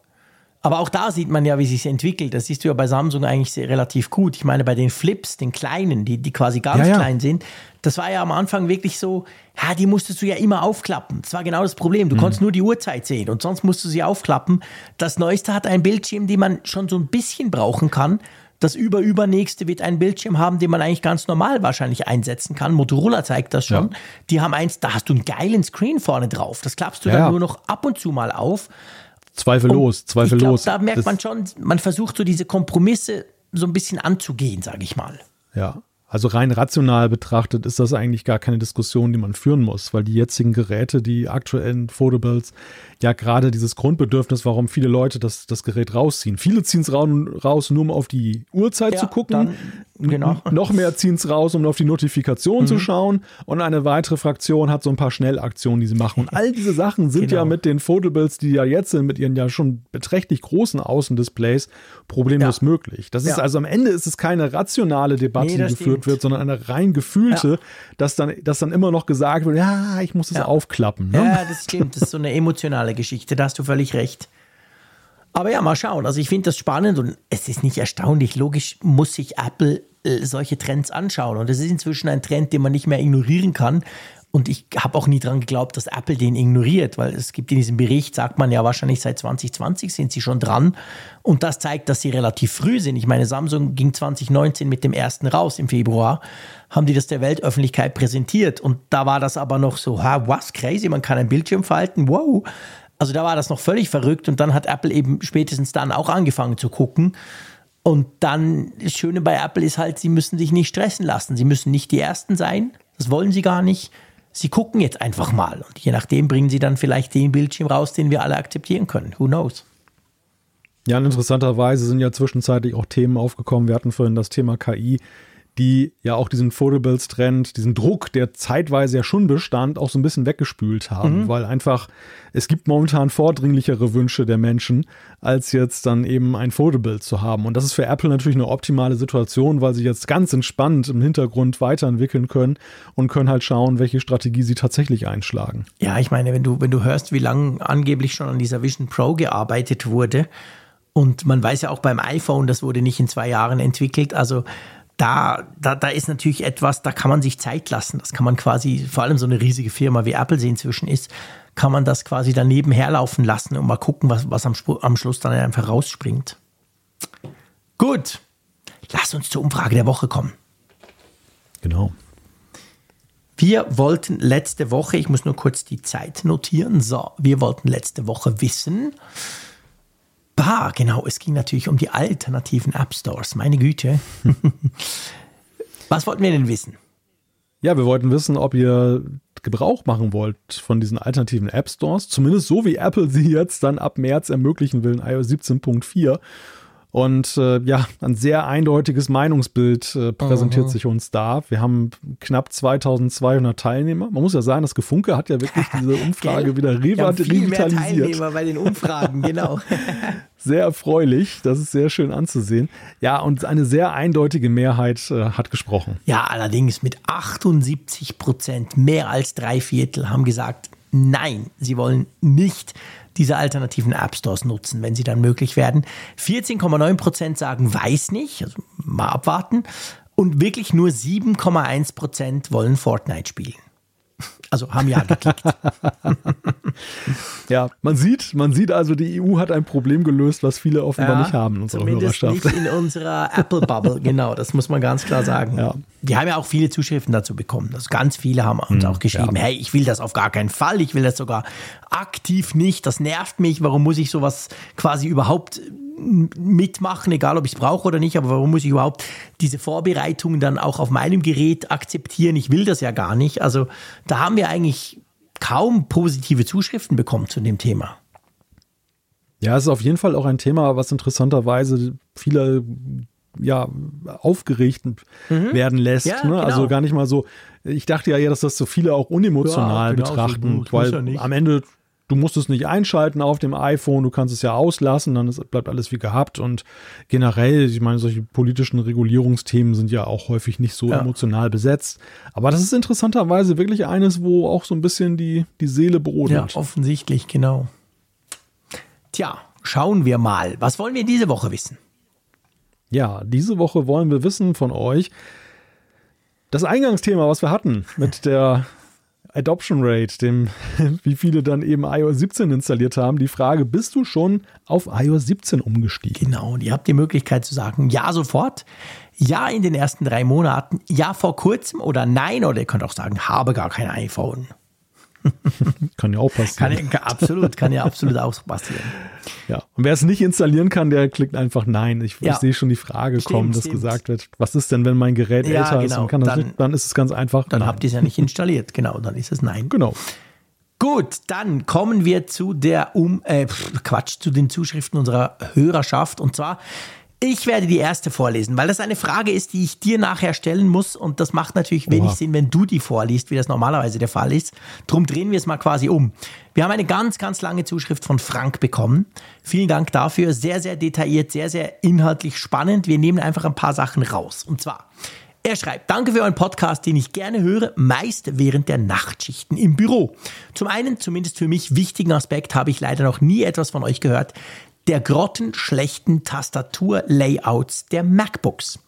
Er erklärt, seit 1980 programmiere ich und seit ungefähr 1990 erstelle ich dazu auch mitunter sehr umfangreiche Dokumentationen, Texte, editiere und codiere also intensiv. Dann schreibt er uns so ein bisschen, warum bei seiner Firma, das scheint eine sehr große Firma zu sein, die Macs eigentlich mega gut sind, weil viel zuverlässiger. Er schreibt zum Beispiel, hier bei uns im Büro laufen zehn Jahre alte MacBooks problemlos und zuverlässig, ohne Pflegeaufwand. Windows-Notebooks müssen wir alle zwei, drei Jahre austauschen. Das macOS Betriebssystem, das wir nicht nur verwenden, sondern wofür wir neben Windows, Android und iOS auch Software entwickeln, steht stabiler und zuverlässiger als alle bisherigen Windows-Systeme. Das ist ein entscheidender Vorteil der Apple-Welt und den kennt ihr natürlich alle dann, und jetzt kommt das große Aber, da bin ich dann gespannt, was du dazu sagst. Er schreibt, Aber warum? Warum folgt Apple noch immer den Anfangsvorgaben ihres zwar beeindruckend kreativen, aber auch ebenso dogmatischen Obergurus und lässt die für wirklich schnelles und effizientes Coden, Texten und Editieren notwendigen Tasten, Position 1, End, Page Up, Page Down und Delete, weg?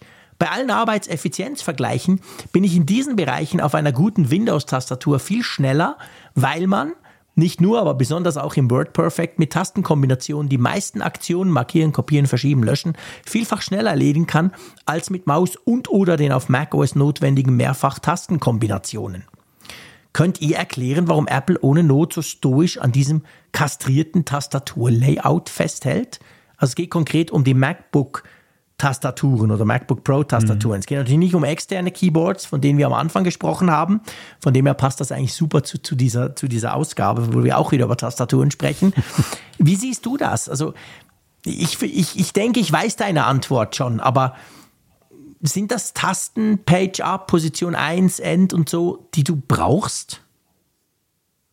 Also ich persönlich jetzt nicht zwingend, mhm. aber sie sind schon, sie sind schon nützlich. Mhm. Ja, da gebe ich Frank recht. Also klar, wenn du mit Texten zum Beispiel arbeitest, dann ist natürlich dieses, äh, dass du einzeln die Zeilen runtergehst, wenn du jetzt viel mit der Tastatur arbeitest, dann halt nervig. Mhm. Und ich benutze dann unweigerlich die Maus, die ein sehr gutes Scrollrad hat ja. und wo ich auch in größeren Schritten gehen kann. Das kompensiert das für mich.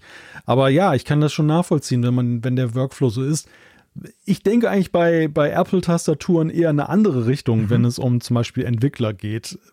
Ich empfehle jedem mal herauszufinden, wie man auf einer Apple-Tastatur ein Backslash zum Beispiel macht. Ein ziemlich übliches Zeichen ja, rund um Coding. Das ist so ein Klammergriff, also da musst du erstmal drauf kommen. Option bis ich da Shift und dann die entsprechende, die andere Taste, oder? Ja, irgendwie oben, ja, glaube genau. ich. Und die sieben noch ja, oder genau, so. Ich, die sieben. Ich, ich das ist bei uns auch der, der normal, also der Strich von, von oben rechts nach unten links, nee, umgekehrt eben. Und den Backslash ja. kriegst du nur mit so einem komischen Klammergriff. Stimmt eigentlich, ja, war. Ja, das ist ganz fürchterlich. Oder auch dieses eine Zeichen, dieser horizontale Strich mhm. zum Beispiel. Den, das, also du, du, oder die eckige Klammern, das zu finden, das ist ja alles auch nicht angeschrieben. Also das musst du alles irgendwie erstmal dann so, so in, in dich aufnehmen und, und lernen.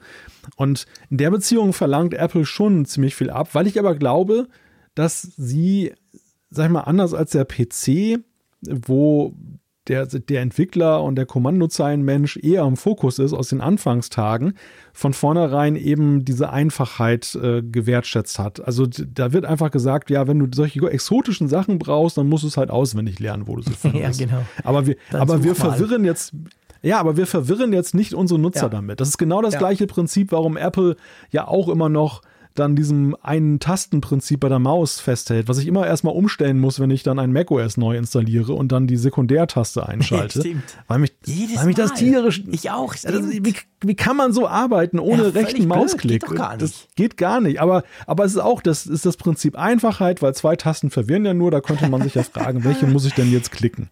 Ja, stimmt. Du hast völlig recht. Ja. Ja, wahrscheinlich geht das genau in die gleiche Richtung. Ja, so, so gewisse, gewisse Dinge wir wissen nicht warum, aber ich meine, man darf natürlich schon nicht vergessen, Apple ist halt, und das waren sie eigentlich schon immer, und sie sind eine Consumer-Firma.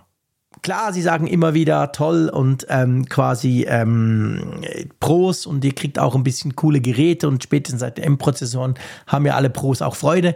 Aber im Prinzip, die Hauptzielgruppe von allem, was sie tun, sind ja, ist die breite Masse. Und die breite Masse die braucht halt diese Tasten nicht, oder? Ja, ja, ganz eindeutig. Und der, deshalb machen sie das, glaube ich, weil sie da dieses äh, Grundprinzip halt immer noch beherzigen. Mhm. Und ich, ich kann es ja sogar verstehen ein Stück weit. Ja, ja, ich auch. Was einfach, was einfach komisch ist, sage ich mal, du hast es sehr schön, ähm, du hast es schön erklärt vorhin. Da, weißt du, dass, dass man das nicht irgendwie umschalten kann. Dass man nicht sagen kann, okay, Freunde, alles gut, aber ich will jetzt in Pro-Mode. Aktiviere jetzt das sondern du musst jede Einzelfunktion quasi, musst du dir mühsam zusammensuchen und dann halt lernen, wie es geht. Es gibt nicht diese Möglichkeit, weißt du, quasi, ja, auch bei, beim Tastenlayout halt zu sagen, hey, ich bin Programmierer, ich brauche ein anderes Tastenlayout, bitte ein Klick und dann habe ich das halt. Und das, das ist halt schon so ein bisschen, da, da verstehe ich Frank, der sich dann halt ein bisschen aufregt darüber. Ich, ich, kann, ich kann Frank absolut verstehen. Also, dass ich, ich glaube, das ist einfach ein Perspektiventhema. Ja, genau. Das ist einfach genau. die Frage, die Frage, wenn du jetzt in ja den Bedarf hast, dann ist das für dich natürlich unverständlich ja. und vollkommen zu Recht unverständlich. Ähm, Apple hat da einfach eine andere Sichtweise auf die Dinge und vielleicht denkt Apple aber auch in der Kategorie, dass sie sagen, dass diejenigen, die sowieso jetzt so effizient auf der Tastatur unterwegs mhm. sind, womöglich dann sowieso eine, eine externe Tastatur ja. haben und, und gar nicht die Standard MacBook-Tastatur benutzen, also allenfalls mal in mobilen Einsätzen, ja. wenn sie jetzt unterwegs genau. sind, dass sie dann darauf zurückgreifen, aber dass denen das ja sowieso nicht gut genug ist, weil die ganz andere Bedürfnisse haben. Ja, ja stimmt. Das, das ist wahr, dann lassen sie es quasi völlig offen. Ja.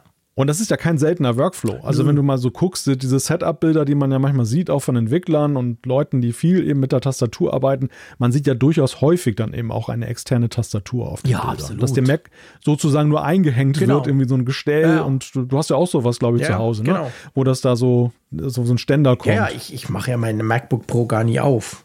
Ist eigentlich schade für um den schönen Bildschirm, aber es ist so, genau. Und darum haben wir am Anfang über unsere Tastaturen gesprochen. Ich meine, du arbeitest, nee, du, du, arbeitest am Mac Mini jetzt inzwischen, oder? Ja, Stimmt, du hast deinen Mac Mini. Den, genau. Da geht es gar nicht anders. Ich hätte grundsätzlich eine schöne Tastatur beim MacBook Pro mit 16 Zoll Bildschirm, aber ja, die, die brauche ich ja nie. Das Ding ist immer zu. Gut. Magst du noch eins machen, ein kurzes? Ja, dann nehme ich direkt das ja, nächste. Genau. Das ist schön, schön kurz. Da hat Simon uns geschrieben.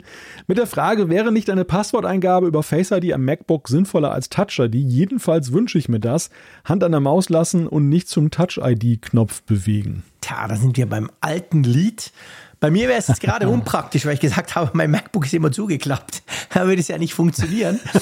ja, Aber ähm, ja, ich meine, Face ID wäre natürlich schon eine coole Nummer. Aber wir haben auch schon drüber gesprochen, gell? Es wäre wahrscheinlich auch nicht so einfach zu realisieren. Ja, ja, ja, ich glaube, das ist das eine. Und äh, ich meine, in deinem Fall ist es ja sogar noch so, originär hast du ja auch nicht die Möglichkeit, weil wenn du es zugeklappt hast, nutzt du ja nicht die Touch-ID-Taste, die in deinem MacBook ist, sondern eben die der externen Tastatur. Und dann hast du, und Face ID kannst du eben nicht sicher outsourcen. Nee, das kannst du nicht. Dass du den, genau. eine externe Kamera benutzt. Ja, vielleicht bewegt sie das auch mit, keine Ahnung. Also das ist ganz vor. schwer zu sagen. Ja, ich wäre außen vor, aber ich muss, ich muss wirklich auch sagen, das stelle ich auch bei meinen Arbeitskollegen immer wieder fest. Ich staune und ich, also umgekehrt, ich bin wahrscheinlich ein Snob. Was heißt ja wahrscheinlich, ihr hört diesen Podcast teilweise Definitiv. acht Jahre, da wisst ihr, dass ich einer bin. Aber mir fällt wirklich auf, wie viele Leute Tag ein, Tag aus direkt am Notebook arbeiten. Kein externer Bildschirm, keine externe Tastatur. Und ich meine jetzt mal abgesehen von, von, vom, vom Physiotherapeuten, der sich natürlich freut, wenn du das machst über viele, über längere Zeit, ist das ja eigentlich, also ich, ich weiß nicht, ich finde das unglaublich schwierig, selbst auf meinem tollen 16 Zoll MacBook. Ich möchte doch nicht nur auf dem arbeiten. Ich brauche doch ein bisschen mehr hm, Real Estate und Tastatur und eben Maus und so. Aber sehr viele arbeiten eben direkt drauf. Und für die wäre das natürlich schon spannend. Ja, ich glaube allerdings auch, dass die Entscheidung gegen Face ID gefällt wurde, weil man mit Touch ID besser sicherstellen kann, dass es eine gezielte Aktion des Nutzers ist. Ja, stimmt. Also das, das versehentliche Freischalten über Face ID, ähm, also entweder, entweder machst du es auch umständlich und, und machst eine Zwischen, einen Zwischenschritt, dann kannst du aber auch gleich über Touch ID gehen. Mhm. Oder aber ähm, du machst Face ID so easy, wie es jetzt Simon beschreibt, dass er gar nicht seine Hand bewegen muss. Und dann kann es sein, dass Simon irgendwas autorisiert, mhm. was er gar nicht autorisieren möchte, weil irgendeine App das mal eben aufruft. Scheiße, wenn ich im Apple also, Store bin, kaufe ich die ganze Zeit ja. nur mit rangucken. Oh, oh das wird teuer. Aus Versehen eine Vision Pro Ups, bestellt. Jetzt sowas ich schon wieder eine bestellt. ja, ja. Ja, ja aber schon. es kann ja, es, es, kann ja auch eben Passwortfreigaben, ja, darum kann es auch drum gehen und so. Und der, der Touch-ID-Knopf, den drückst du eben nicht aus Versehen. Nee. Da, nee. Das ist eine wirklich eine sehr bewusste Aktion und vielleicht will Apple eben auch diese Quittierung durch den Nutzer, dass er wirklich durch eben die Aktion zum Ausdruck bringt, ja, ich will. Ja, guter Punkt. Absolut guter Punkt. Und auch ein perfekter Abschluss von dieser Sendung, weil ich sage ganz klar, ja, ich will Malte, ich will nächste Woche wieder mit dir quatschen hier im Apfelfunk.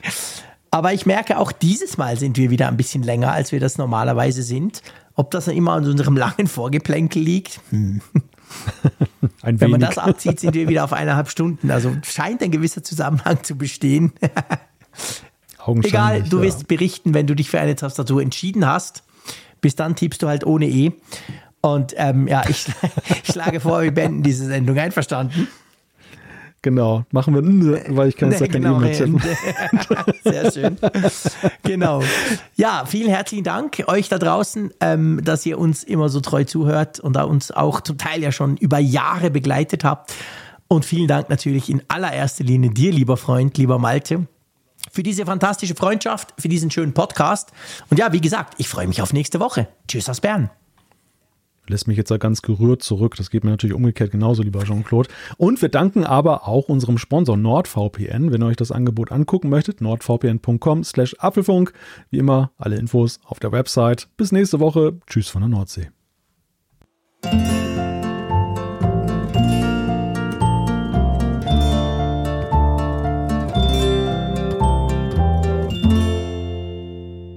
Immer auf Empfang mit Funkgerät der App zum Apfelfunk. Lade dir jetzt Funkgerät für iOS und Android kostenlos im App Store und bei Google Play.